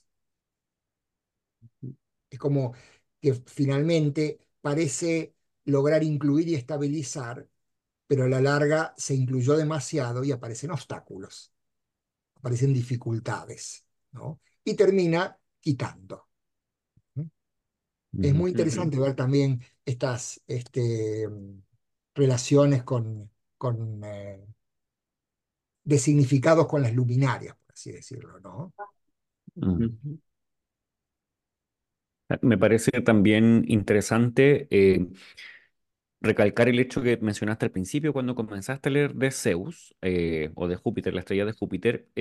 primero es esta idea del deseo y el amor erótico que desde lo moderno tiende a ser algo, como tú dijiste, muy raro, no se entiende, y por qué no está Marte allí en vez de Júpiter. Em, y esta disociación que hay desde la, de la sexualidad y el disfrute y la proliferación de la vida a través de Júpiter y no necesariamente a través de Marte en las asociaciones antiguas, porque tal vez Marte sí puede ser asumido como algo sexual o algo que tiene que ver con, la, con las relaciones, pero tiene un tinte completamente diferente a lo que Júpiter, que es uno, como mencionamos, tú te mostraste también en el, en el diagrama, desde eh, el ascendente con la Luna y Júpiter, Júpiter está en, en, una casa 5, o sea, prolifera lo que la Luna va a, va a hacer, al igual que en esta idea de que eh, Júpiter también está marcado en la casa, en la casa 9. Entonces, eh, quizás recalcar eso, que Júpiter sí está como inmerso en, en la sexualidad y en el desarrollo de la vida del, del ser humano, podemos decir. Claro. En cuanto a la proliferación de la vida y, e insisto, en la descendencia. En la sociedad antigua la descendencia era fundamental. Entonces, es la buena vida también. Y eh, por eso un poco también, y acá vemos otra intercepción con Marte, ¿no? Eh, uno dice, bueno, controla las partes externas de las piernas, los pies, lo cual proporciona la capacidad de correr en las competiciones atléticas. ¿Qué se imagina una con, con uno con, los, con, con, el hecho de competir y, y, hacer deporte? Inmediatamente viene Marte. Marte. ¿Y por qué eh, aquí? disculpa, Eduardo, eh, no sé, yo estoy viendo otro, otro texto, no sé si estamos viendo... Ah, no, sí ah, estamos viendo el mismo. Creo, que pusiste el segundo, ¿no? Sí, y, no, estabas hablando del primero, creo. No, no, está bien. No, pero dice, Ah, controla las partes externas, ahí está. No, ah, pero vale, es- vale, perdón. Este es un punto Perdón. interesante. Ahí al final, ¿no? Eh, controla las partes, de- lo cual proporciona la capacidad de correr en las competiciones atléticas. Ujú, Si uno dice competiciones Ujú. atléticas, ¿qué es? Marte. Realmente, Ujú, a ver, eh, pensemos en competiciones atléticas típicas es la Olimpiada, ¿no es cierto? Y Sí, que además, ¿qué y, corrían desnudos, además. ¿qué- sí, sí, sí, claro que sí. Pero ¿qué implicaba ganar en una Olimpiada? Reputación, ¿no? un montón de aceites de, de aceite de oliva, ánforas tremendas, pero por sobre todo estatuas, coronas y, glo- coronas y gloria. ¿Mm? Por eso muchas veces los textos hablan de coronas del oficio, estatuas, eh, estatuillas, porque eso implicaba lo, lo que es el, el renombre y la fama. Uno puede pensar también, ¿qué le pasaba al deportista cuando volvía derrotado de las Olimpiadas? Hasta lo, hasta lo ignoraba el pueblo hasta podía echarlo de la polis por haber perdido en la Olimpiada. Es decir, ganar en una competición atlética en la antigüedad era gloria, pero gloria eterna, es decir, de una estatua que se haga en la polis y queda para siempre en el renombre de la ciudad por haber ganado una vez en las Olimpiadas. Miren lo que implicaba. Júpiter. No, no hace referencia al hecho del deporte, ujú. Claro. necesariamente. De hecho, había deportes que estaban regidos por Mercurio. Por ejemplo, Mm. El hacer perder en la lucha cuerpo a cuerpo es Mercurio, porque uno no utiliza la fuerza marciana, utiliza la inteligencia para hacer perder el equilibrio al adversario y que el otro caiga. Por eso en Mercurio vemos también competiciones de lucha también. Y nos despista porque nosotros modernos es como que queremos todo eh, concentrar en Marte, todo lo que tenga que ver con el deporte, la acción, la fuerza, la agresión, etcétera, etcétera, ¿no? Y de pronto nos invita a pensar un poquito más ampliamente todo esto. Y también quizás el, el hecho que tú, que tú remarcas, ¿no? De que, de que la gloria es para el deportista, pero también, en parte, si no, si no estoy equivocado, la gloria también, claro, se la proporcionaba a su polis, ¿no? A su ciudad, mientras que Marte, pese a que puede conseguir la gloria, normalmente es una gloria e- egocéntrica, ¿no? Egoísta, de que la consigue él y no, no la proporciona a su, a su comunidad un- una reputación, ¿no? En cambio, Júpiter aquí con las Olimpiadas sí que repercute, ¿no? En la comunidad, que yo creo que también es la, lo que hemos hablado, ¿no? Que es la base también de Júpiter. El hecho que siempre está en comunidad, siempre hay un beneficio común, ¿no? Claro, inclusive en, eh, nosotros tenemos distorsionado el, el, eh, la significación de héroe. Claro, nosotros pensamos en un héroe y pensamos en un héroe de Hollywood.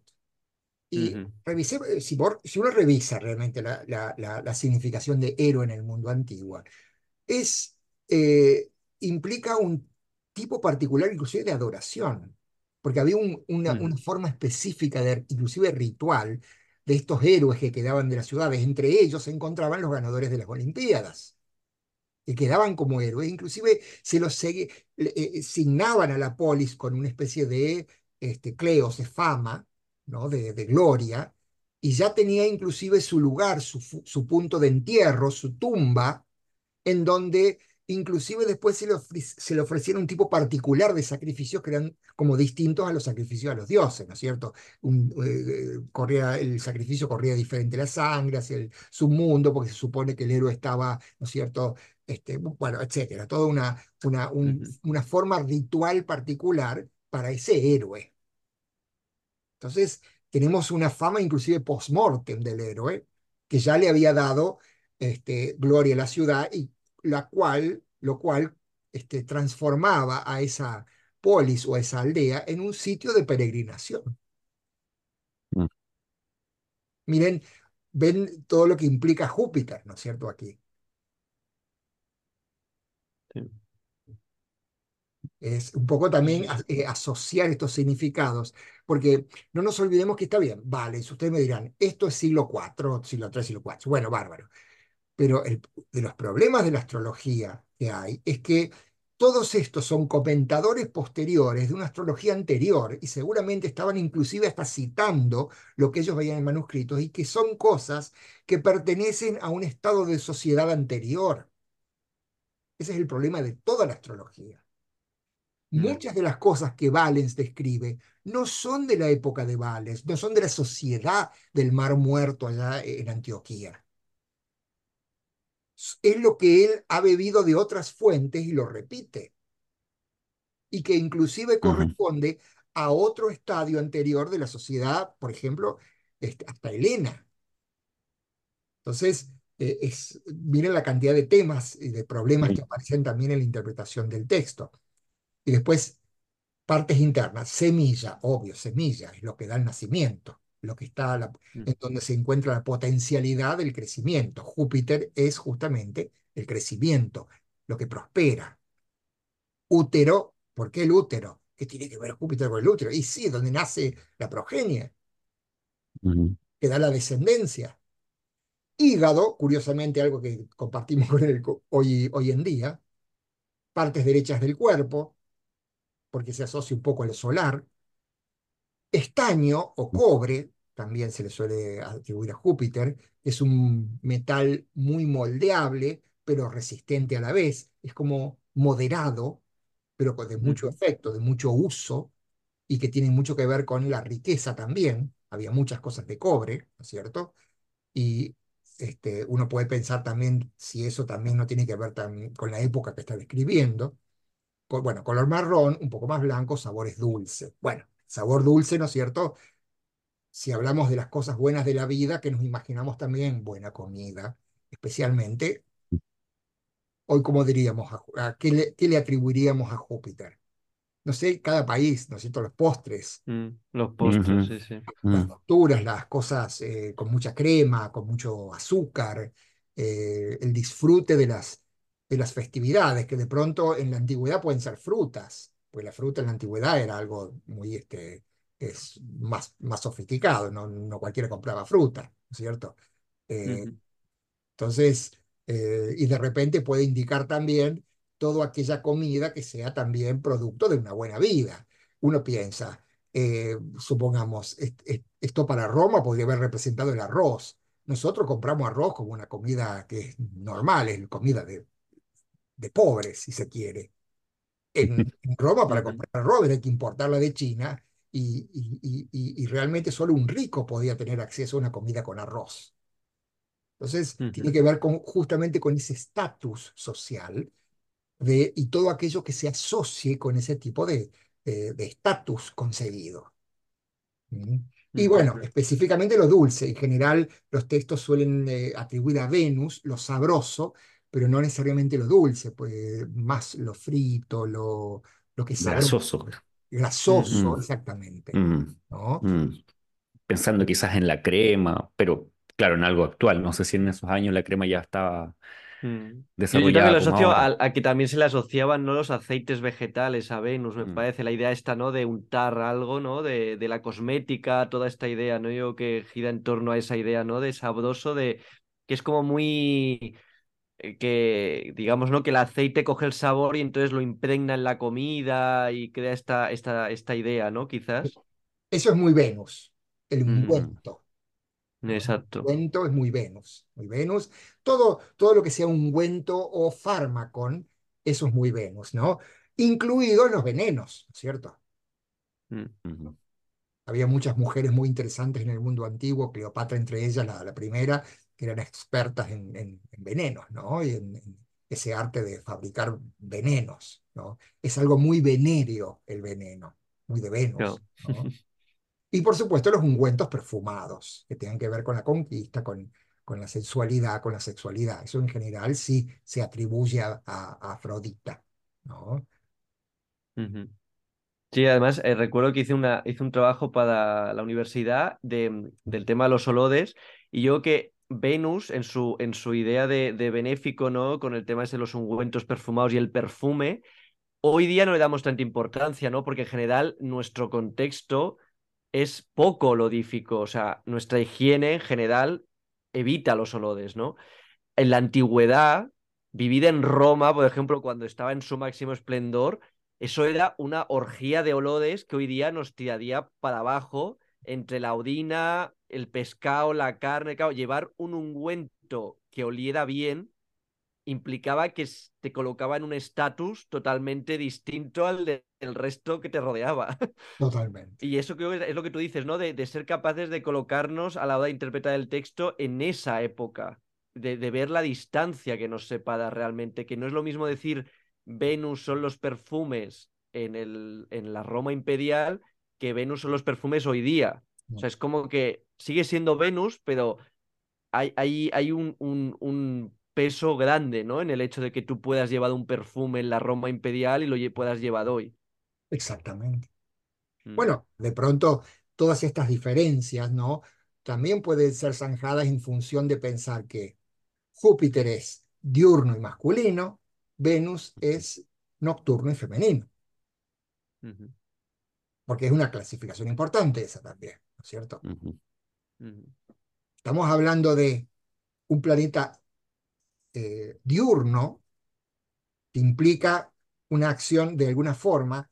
Eh, hay mucha especulación acerca de eso, pero un planeta diurno tiene que ver un poco con la acción consciente, con lo que se ve, está bajo la luz del, del día, con lo que es claro, con lo que brilla y se destaca, ¿cierto?, como algo muy bueno, muy bienaventurado, mientras que la, frescura de la noche, el misterio de la noche, este, aquello que no es tan consciente, que está más, que se deja llevar más por, por el instinto, por aquella, por la intuición, por está relacionado con lo nocturno. Entonces, ya ahí tenemos una diferencia importante entre los dos benéficos, más allá del hecho de que Júpiter sea masculino y Venus sea femenino, por naturaleza.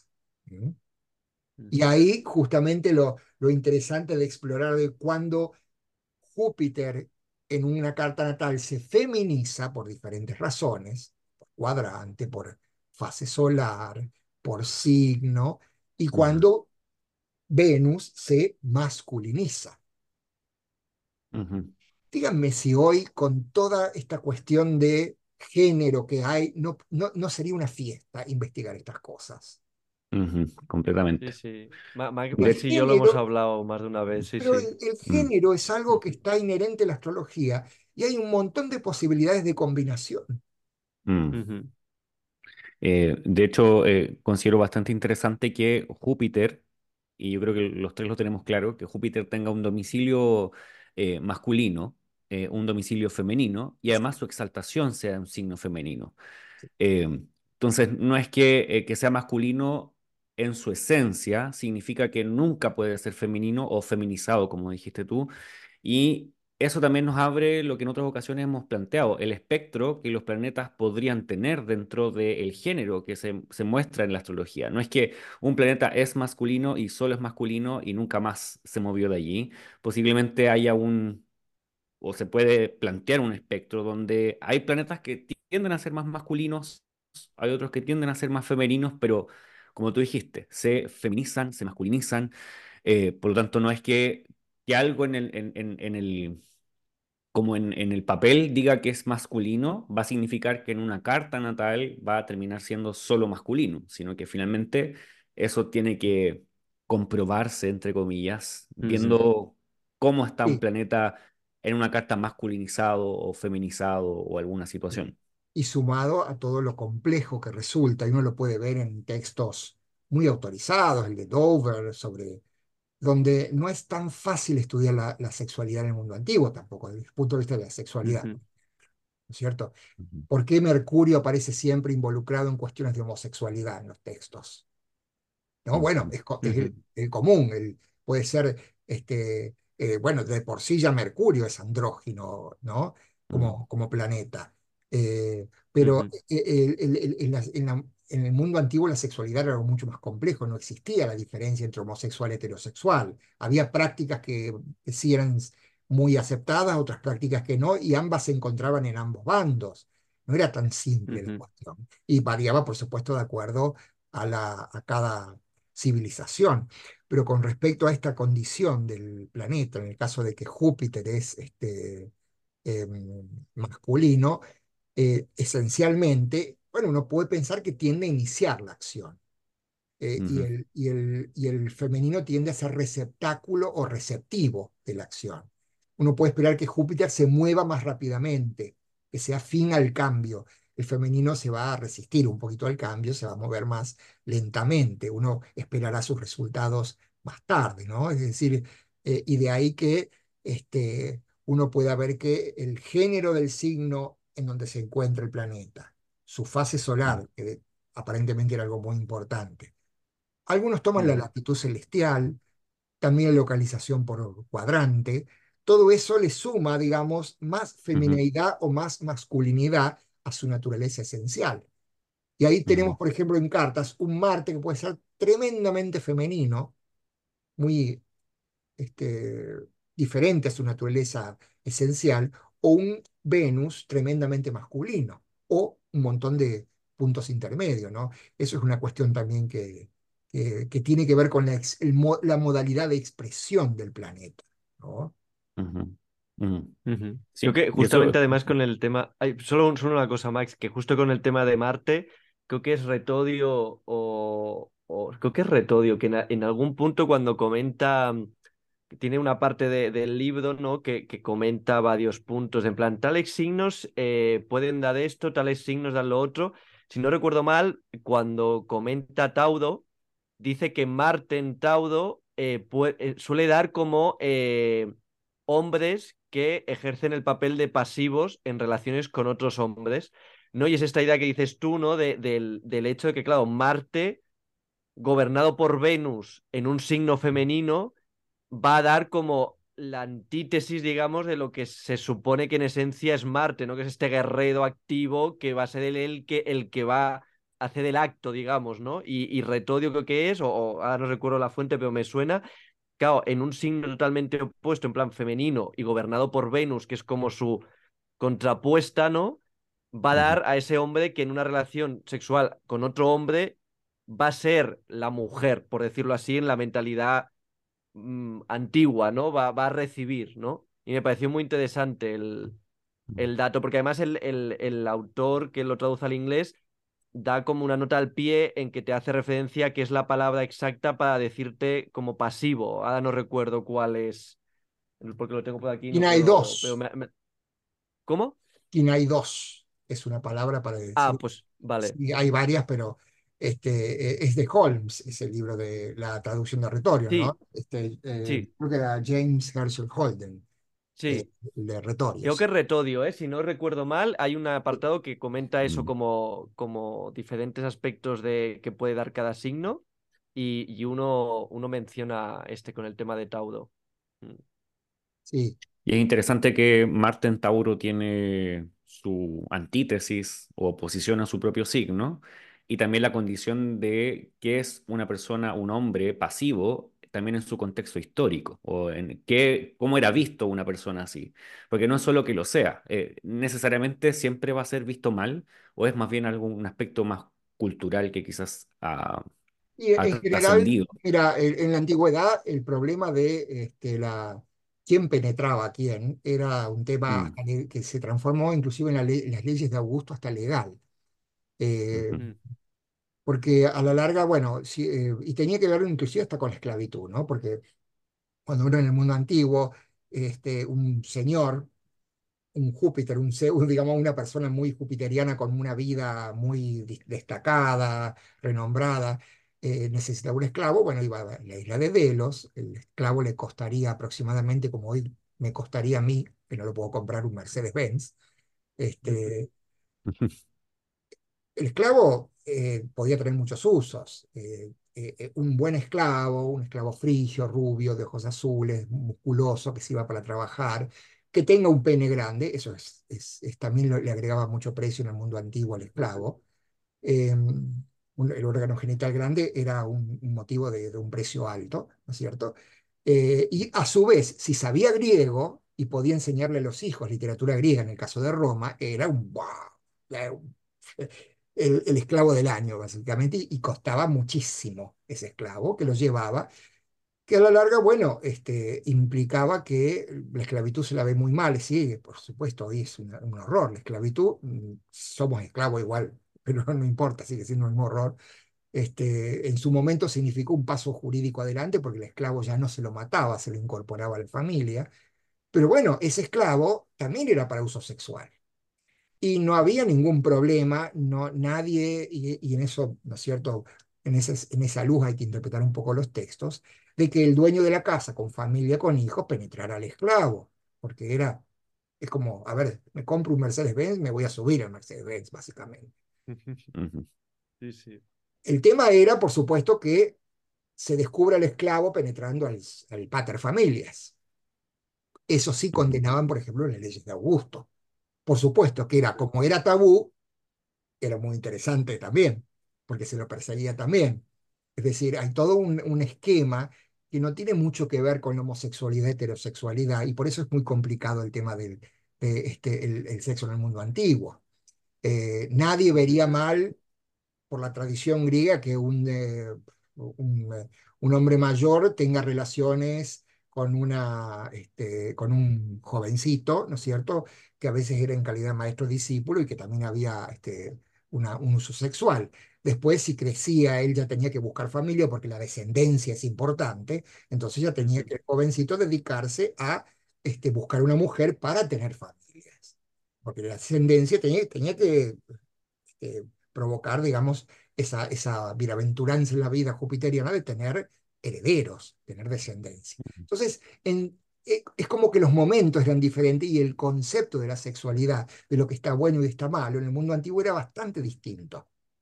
Y se, un poco también se lo puede ver en los textos cuando se abordan aquellos que son pasivos, activos, donde en realidad la tendencia es a ver la actividad, digamos, el, el, el, rol activo como eh, algo que tiene que ver con el ejercer el poder, el ser el dueño, el, estar en una situación superior, por así decirlo. ¿no? Entonces, eh, tiene que ver mucho justamente con, con bueno, este, eh, cosas que a, lo mejor tendríamos que saber del mundo antiguo para poder un poco interpretar todos estos textos.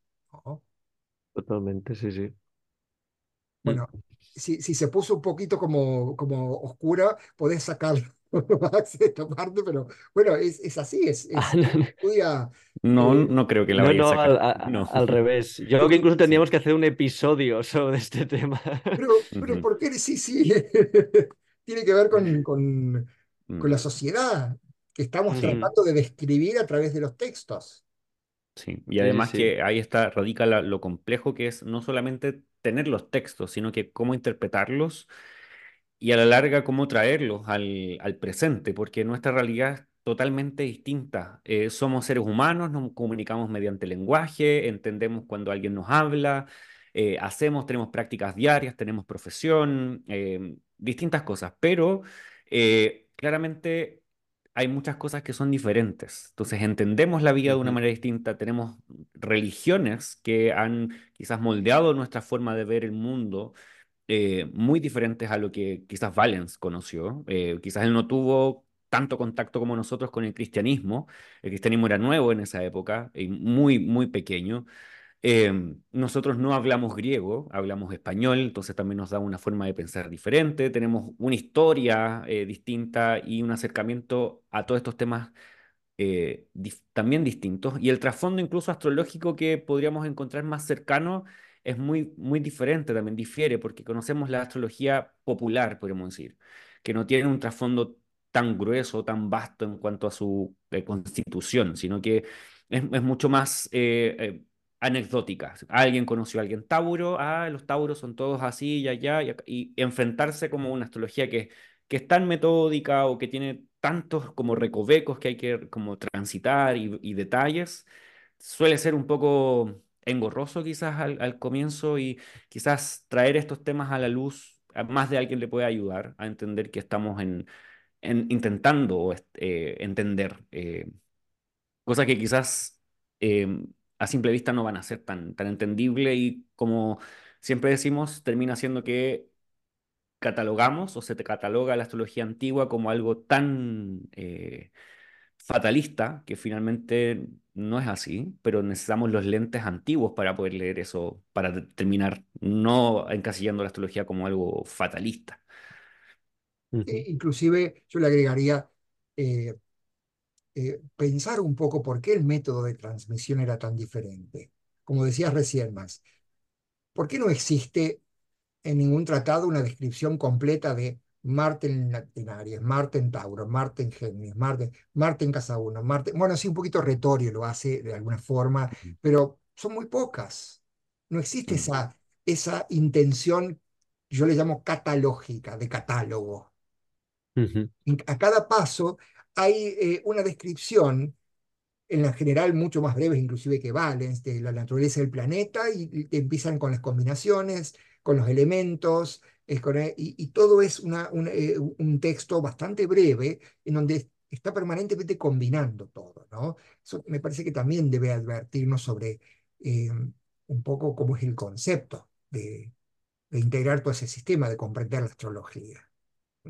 Sí, y además es lo que tú comentas con los ejemplos de Valen, si no recuerdo mal, por ejemplo, lo que se ve muy claro es que las consultas que le hace la gente no es ¿cómo soy? Dime cómo es mi carácter, es tengo un viaje, eh, ¿cómo me va a ir? O lo típico, sus ejemplos son en plan, este hombre a tal edad entró en la cárcel, a tal edad eh, le ficharon en el ejército, a tal edad, ¿no? Que te va haciendo el, tema de los cronocratodes y todo esto.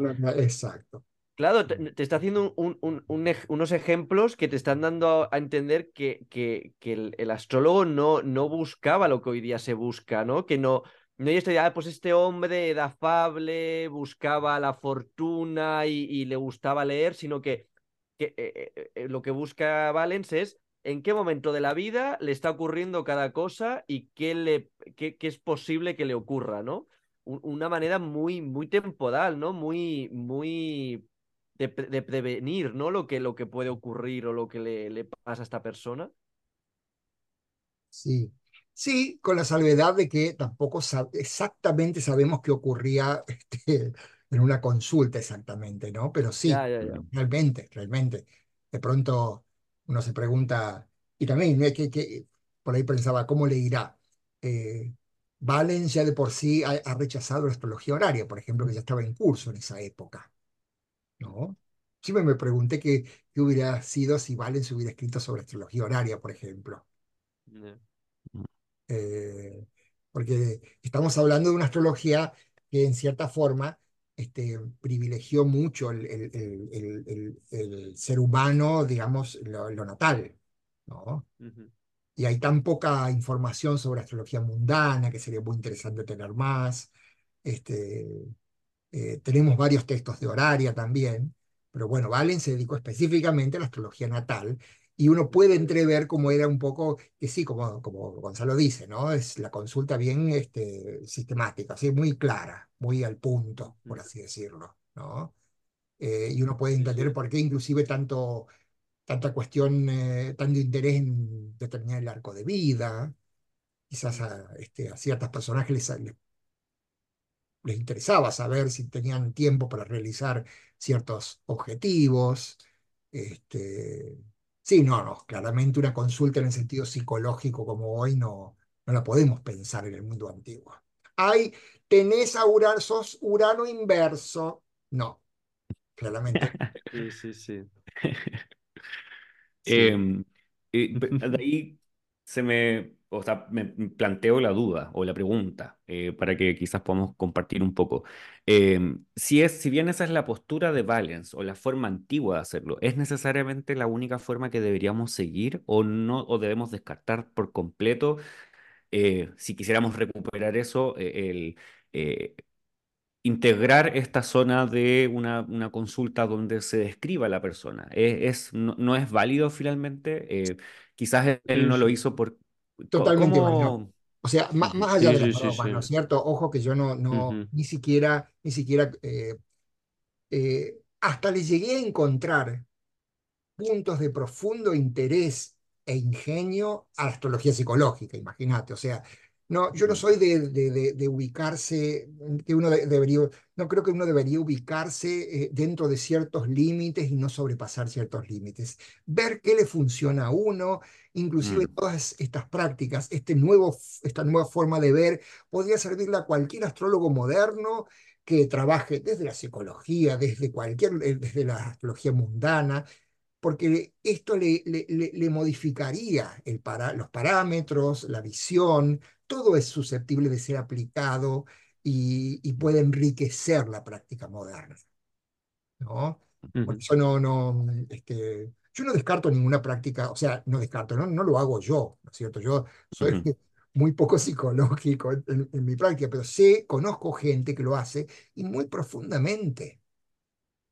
Y, y, a, a, veces una persona me ha hecho ciertas interpretaciones sobre mi carta y yo me he quedado asombrado de las cosas que se pueden descubrir desde otra perspectiva, más moderna también. O sea, no estoy en la posición de eh, no seamos herejes y no vayamos a otro campo. No, no es eso. Insisto en que toda esta visión puede enriquecer mucho la práctica moderna. Uno tiene dos opciones. O seguirla más al pie de la letra de acuerdo a lo que se conoce, tratar de implementar esta, esta astrología con las reglas eh, derivadas de los textos, o bien enriquecer la práctica que uno ya tiene. En ese sentido ya no quiero ponerme en situación, en una posición eh, dogmática. Mm. Sí, yo creo que al fin y al cabo, aunque Valens no, no, no lo hace o no habla de, de algo psicológico quizás, el hecho de que se haya desarrollado toda una idea de temperamentos, ¿no? Y que esos temperamentos está claro que hablan de tipologías de persona, ¿no? Y que eh, el hecho de que tengas, por ejemplo, un temperamento flemático va a hacer que la carta cambie, ¿no? Como se interpretaba cada, cada, cada planeta, ¿no? el ascendente y cuando el resultado es determinado temperamento, después de analizar la carta, eso quiere decir que, que había también un interés, en algún punto de la, del desarrollo astrológico hay, hay un interés en, saber cómo es la persona y cómo esa persona va a, desarrollar lo que se ve en la carta. No es lo mismo la misma carta con una persona melancólica que con una flemática, es decir, va, a gestionar todo lo que tiene de una manera totalmente distinta. Yo creo que ahí está la clave en, en las cualidades esenciales y en los temperamentos. Está la clave de poder encontrar ese punto en donde no tengamos que eh, depender tanto de planetas transpersonales y podamos realmente explicar con las influencias eh, de, estos planetas, de este esquema básico y tan simétrico y tan bello que hay. Si después uno quiere agregar la influencia de estos transpersonales eh, sin asignarles signos, bueno, está en su derecho de hacerlo, pero por lo menos no perderse la oportunidad de ejercitar en una primera instancia estos siete, estos planetas mm. eh, tradicionales dentro de ese esquema y agotar sus posibilidades. Mm. Ese es el tema, no, no mm, hago, hemos estado eh, demasiado pendientes de llevar a otros planetas esa influencia que ya está contemplada. Y creo que en este estudio de las cualidades y temperamentos hay algo que todavía puede explotarse más, eh, entenderse mm. más. Sí, sí. Eh, en esta idea que estamos, de hecho, hablando ahora, Quizás podríamos comentar, obviamente de una manera muy genérica o general, porque no estamos hablando de cartas en específico, pero qué podría traer Júpiter o qué significa Júpiter. Eh, o qué podría incluso predecir Júpiter, estando en las casas angulares, que son como las casas donde finalmente Júpiter se va a mostrar más directo, con más fuerza, rápido. Obviamente esto va a depender si está en dignidad o está en debilidad, si está Em, por ejemplo, si está eh, en un signo que le pertenece, que sería eh, Sagitario, eh, Piscis o incluso Cáncer, o si está en un signo donde se encuentra extranjero, peregrino, donde no tiene mucho de dónde valerse, o finalmente si está en completa debilidad, como lo sería en Géminis, Virgo, em, Géminis, Virgo y Capricornio. Capricornio. ¿qué, qué, piensan ustedes respecto de los ángulos y Júpiter? Trayéndolo también de los, de los significados que hemos eh, conversado. Por ejemplo, la casa 1, teniendo directamente estaríamos hablando del temperamento, la composición y la persona misma. Sí, a mí me, gusta mucho pensar en las casas, esto lo incorporado ahora, en función también de eh, la rotación diurna, ¿no? Em, por eso los ángulos, entendí por qué se le llamaban Kentra o Kentron centros, pensarlos como centros, pivotes, pero en el verdadero sentido. Eh, eh, es como el aquí y el ahora, ¿no es cierto?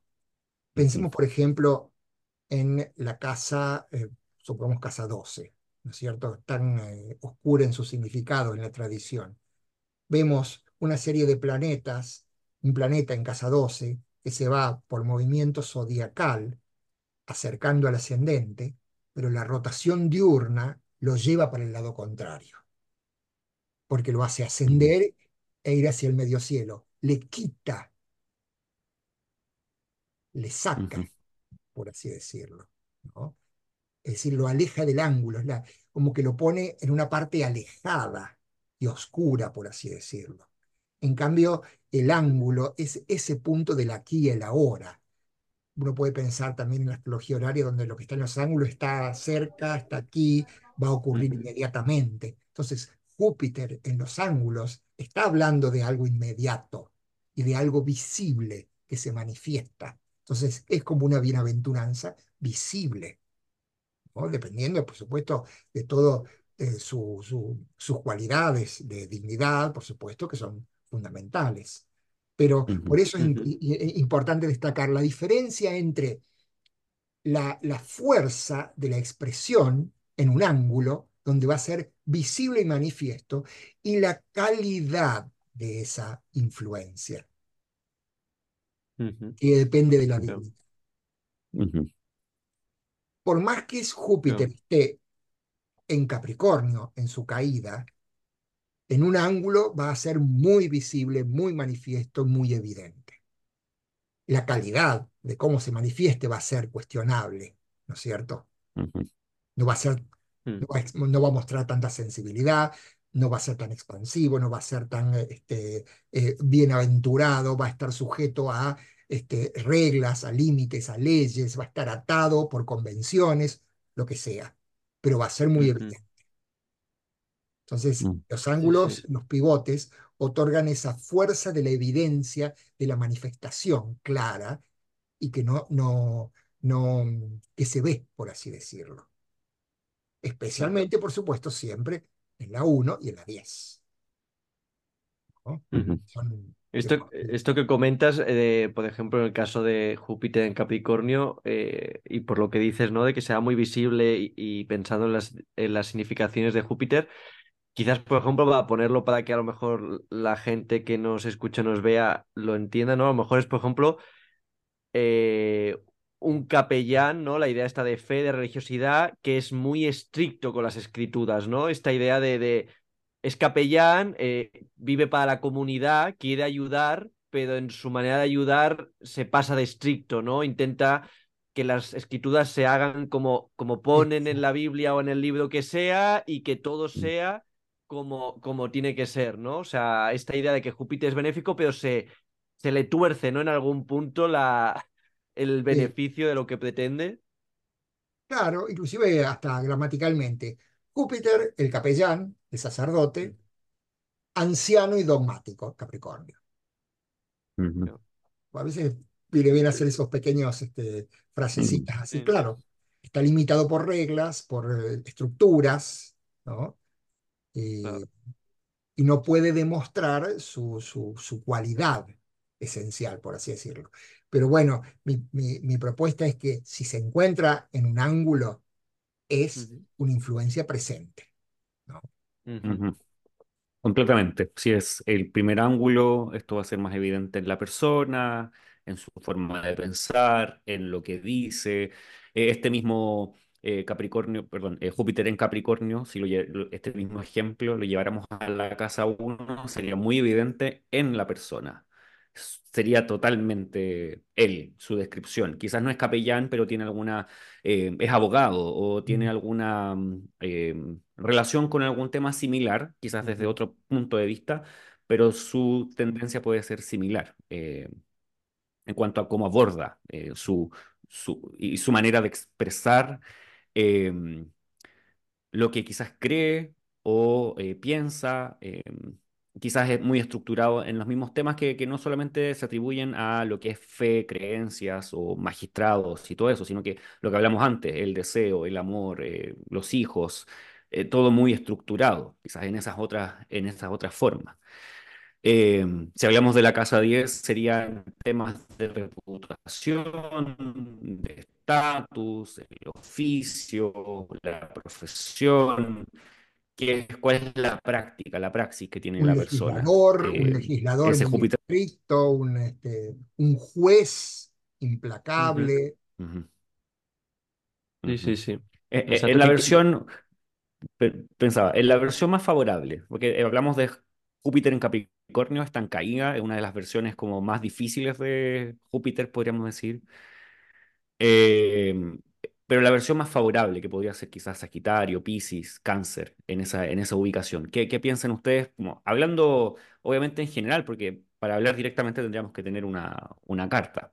Bueno, a ver, notoriedad, casa 10, una tremenda notoriedad. Si está en cáncer, ¿qué te cuento?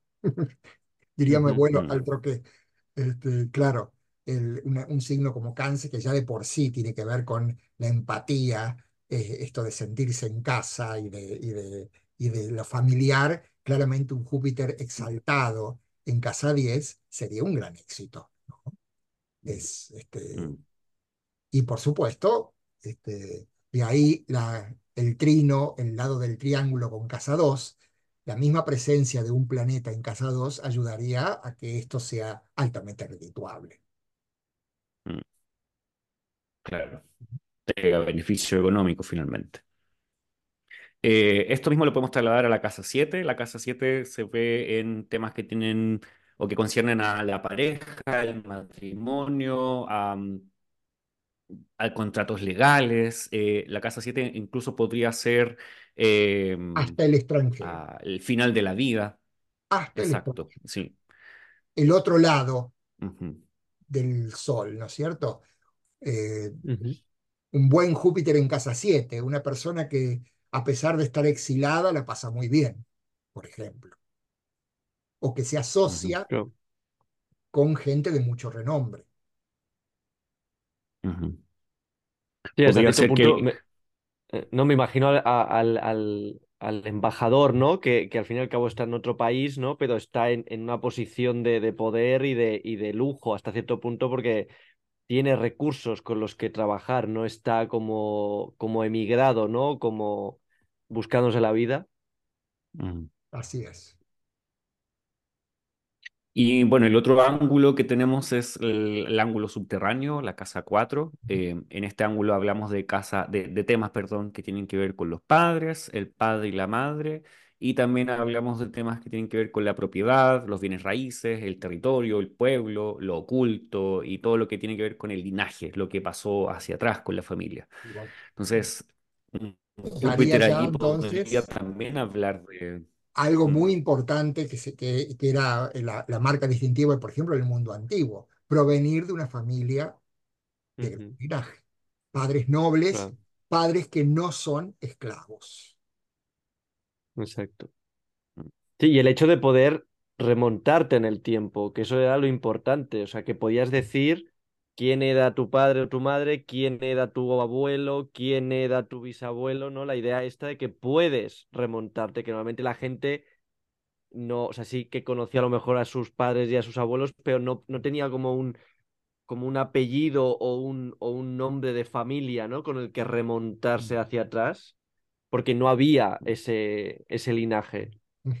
Exacto, la presencia clara del linaje este, como incidencia en la vida, ¿no? El, sí, sí, el, el, abolengo. El abolengo, sí. No, inclusive en el mundo actual, ¿qué podría ser eso? Evidentemente con, con un Júpiter en muy buenas condiciones en el ángulo subterráneo, uno no tendría unos padres, bueno, también depende de cada país, ¿no es cierto? Pero este, seguramente los padres no son empleados públicos que no llegan a fin de mes, claramente. Bueno, aquí, aquí en España eh, ser empleado público está vinculado con tener buena, buena economía relativa, o sea, eh, es un buen sueldo. Sí, sí, aquí, por ejemplo, curiosamente, y ahí eh, lo, señalo, este, en la municipalidad está vinculado con eso y en la provincia no. Ah, curiosamente. Vale, vale, vale. Mm. Sí, a veces tiene que ver acá, diría yo, con el rango en que la persona está trabajando dentro del estado o un municipio, y eso podría también modificar si tiene mayor ingreso o no, pero hasta donde sea hay rangos, como rango 30, rango 40, y ganan más o ganan menos, pero va a depender de, del rango. Pero supongo que como yo, creo que es eso que, que en resumen, ¿no? La, en la casa 4, que esto comentamos de de la, de la familia, al fin y al cabo con el tema de la buena vida y demás, aunque después a la persona, el trabajo o otros ámbitos de la vida le vaya mal, va a tener unas bases familiares que le van a dar mm, buena vida y comodidad. Es decir, no va, si es por su familia, no va a tener problemas a nivel de, de, de, ayuda, ¿no? O de, o de capacidad de hacer en ese sentido, ¿no? Aunque luego otros ámbitos de la vida no le vayan tan bien, sabrá que tiene un, un como un unas manos ¿no? donde que lo van a coger, digamos, o por fortuna o por, o por propiedades o por lo que, lo que sea, ¿no?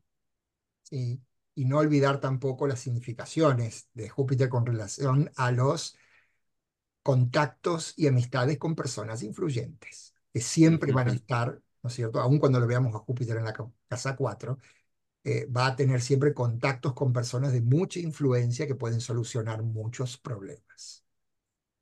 Claro, que quizás la reputación no sea, no, no consiga reputación propia, pero que tenga contactos con gente que le pueda facilitar mucho la vida, ¿no?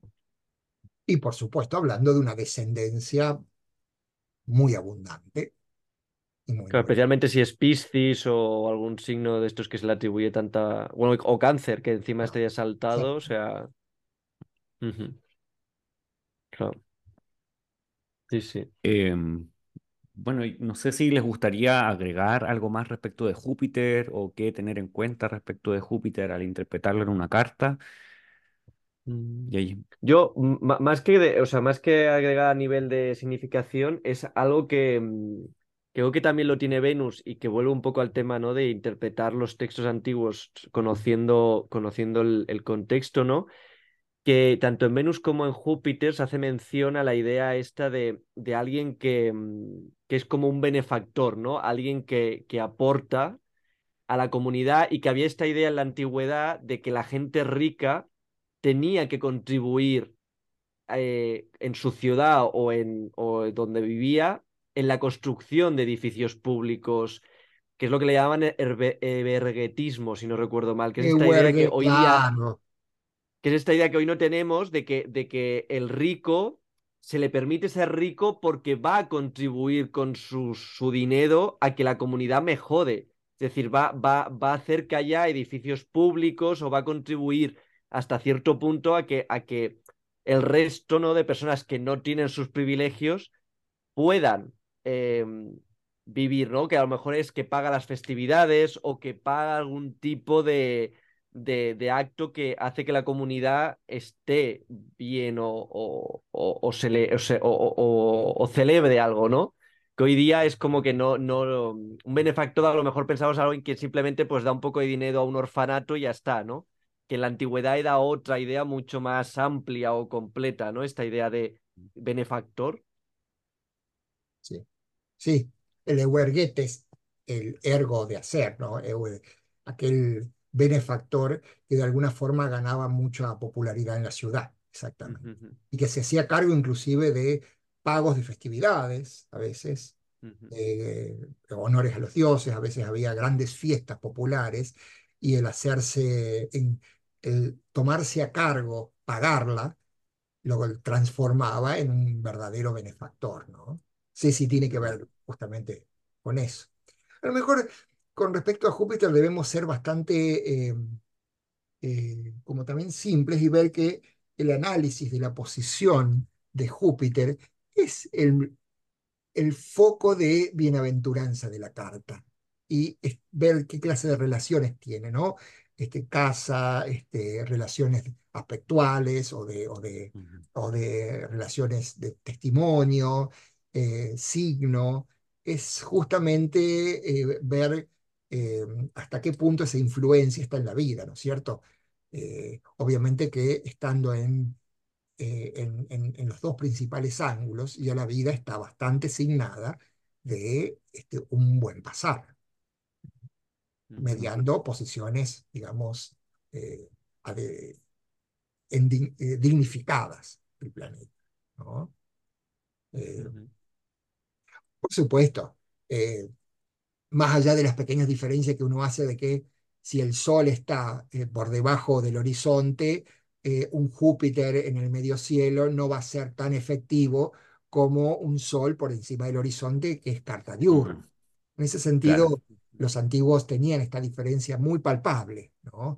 de pronto ver un Júpiter en carta diurna en el medio cielo era equivalente, aunque no exactamente igual en el significado, a tener un Venus, ¿no es cierto?, en carta nocturna. Lo que pasa es que, bueno, obviamente si la carta es nocturna, Venus no puede estar en el medio cielo, obviamente, porque no puede alejarse tanto del Sol, pero por lo menos en el ascendente, ¿no? Mm. Sí, sí. Qué, interesante cantidad de factores que uno puede aprender a combinar, ¿no es así? Porque, mm. eh, claro, tenemos a un espectro tan, eh, de tantas posibilidades de combinaciones de influencia, eh, que bueno, también puede complicar emitir un juicio, pero es muy rico todo este mm. Sí, sí, sí, sí.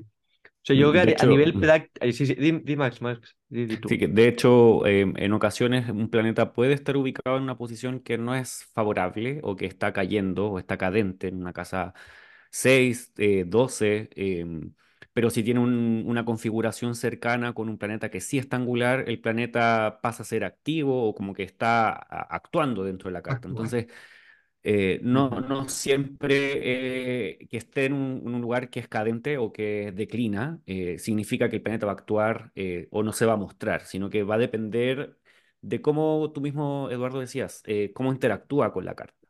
a veces un planeta puede estar en el medio cielo, pero dependiendo de la posición o por dignidad accidental, podríamos decir, y también por dignidad esencial, cuando no está en su propio signo, sino contrario, y está haciendo muchas oposiciones tal vez, o está recibiendo aspectos complejos, posiblemente el planeta no se va a mostrar tan favorable como podría ser en el papel. Entonces, eh, quizás ahí está como lo, lo, complejo que es simplemente decir, Júpiter en cáncer siempre va a traer cosas buenas, porque siempre es así. Y es como esa misma descripción que decías que se le llama por recetario, es casi imposible hacerla porque tenemos que evaluar tantas situaciones que finalmente el recetario no sirve. Eh, porque quedaría muy básico o muy corto con lo que se podría ah, finalmente atestiguar de, una posición de un planeta. Así es. Sí, sí. Yo es que, eh, eh, o sea, yo lo veo a nivel práctico con el día a día, ¿no? Que cuando a alguien le dices que te interesa, ¿no? La astrología antigua o, o similar, no, no, no soy capaz de hacer llegar la idea de que esa persona, claro, lo primero que hace muchas veces es, ah, pues yo soy tal signo, ¿no? Entonces, claro, primero le tienes que hacer entender que eso es solo una parte minúscula de la carta. Y luego, claro, hacerle entender que el ascendente es de vital importancia y que luego hay una cantidad de factores que en ese momento yo no le puedo decir, ah, pues tú eres así, así y así, simplemente porque me da su signo solar. Y, y es, eh, o sea, a nivel de, de, de cómo de separado, ¿no? La complejidad que, que, hay la astrología antigua con la, la, con la simplicidad que hoy día a nivel anecdótico de la gente que no profundiza tiene de la astrología, que, que, es tal que, que cuando intentas explicarlo tienes que hacer una conferencia de seis horas porque no, no, la gente no, no entiende lo que le estás diciendo cuando, cuando le dices esto, ¿no? Y Mm. yo pensaba en la cantidad de textos que están asociados que se denominan de astrología judiciaria, ¿no? El hecho de la Ujú, palabra de juicio, de emitir un juicio que está siempre asociada a, a la práctica astrológica. Cómo llegar a un juicio acertado combinando y sopesando una cantidad muy grande de factores. De ahí el arte, ¿no? De que verdaderamente... eh, por eso, en cierta forma, la astrología asociarla con una ciencia en el sentido moderno es tan complicado, ¿no? ¿Cómo ujú. hacer para, este, en ese diálogo con el consultante, poder tener todos estos juicios y, hacer, y llegar a un juicio verdaderamente eh, mediante eh, el, el- el peso de, de- de dándole, a- atribuyéndole mayor peso a ciertos factores y menores a otros, ¿no? O sea, este, cuánta experiencia hay ahí. Lo necesario Sí, que es la práctica. La práctica para manejar mejor este, como tú dices, la palabra arte es como mm, engloba muy bien lo que es la astrología, más que ciencia. Sí es ciencia porque es conocimiento y se le llamó ciencia en el sentido antiguo, sí. pero también es arte porque... Oye, y, tiene muchas matemáticas, claro. es que realmente antiguamente requería que supieras de matemáticas, que, que, que- que se consideraba la- como una de las ciencias más, más importantes, claro, tenías que calcular. Hoy día esa parte como que se ha perdido, ¿no? A nivel de programas y demás, pero ciencia tenía, lo que pasa es que es eso que, que, que había que interpretar, sí, sí, claro. Así es. Eh, muy bien, entonces pienso que llevamos un buen tiempo Llevamos unas Sí. dos horitas. Sí, Ven que uno, al final ni siquiera pudimos, o sea, uno con programar dos o tres puntos, ya con eso Ya tenemos. está. Mm, totalmente. No, me Eh, pareció quiero- bien que nos de- hemos detenido en, eh, como para analizar un poco y dar vuelta a ciertos conceptos, no, no tomarlos ya Ujú, por Mm, sentados, ¿no? ujú, completamente. sí, Y, sí. y te queremos agradecer, Eduardo, por eh, separar un poco de tu tiempo para poder estar con nosotros. Y bueno, si quieres contar de lo que estás haciendo, dónde las personas te pueden encontrar, eh, tus cursos, todo eso, tienes libertad para poder ¿Cómo no? ¿Cómo no? eh, Sí, brevemente. contarnos ahora. Brevemente, eh, bueno, que- quería avisar que el viernes mi libro, la versión nueva de mi libro se va a llamar Tratado de Astrología Hermética. eh, eh, entró a la editorial ya a la imprenta, así que en, en días va a estar saliendo la nueva edición eh, 2024. El- en mi página web, nuestra página web, eh, no estoy solo, eh, trabajo con Hermann Schreiner, eh, centro www.centroastrológicodecórdoba.com.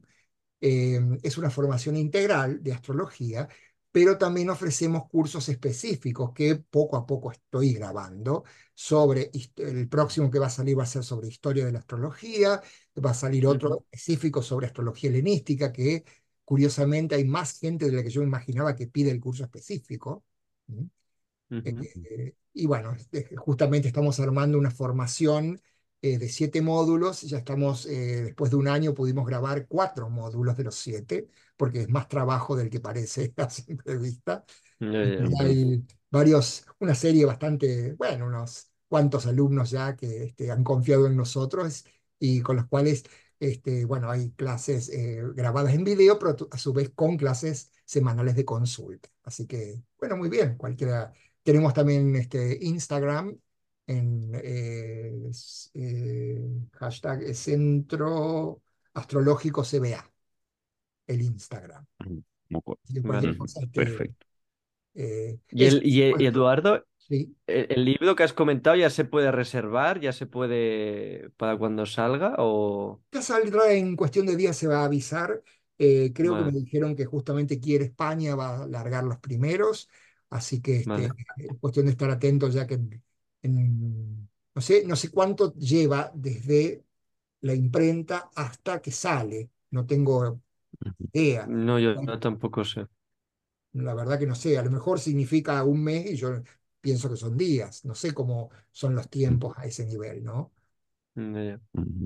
bueno, pero vamos a estar atentos a, esa información. en febrero, en febrero ya se puede esperar este, la salida del libro. Así que, no, bueno, yo les agradezco mucho a ustedes, siempre es un placer charlar con ustedes, la verdad que este, salen temas tan interesantes y hay una conversación tan fluida que la verdad que vale la pena. Muchas gracias, gracias eh, Eduardo. Eh, bueno, y pueden encontrar nuestras redes también del podcast astrológico en Instagram principalmente, el arroba el podcast astrológico.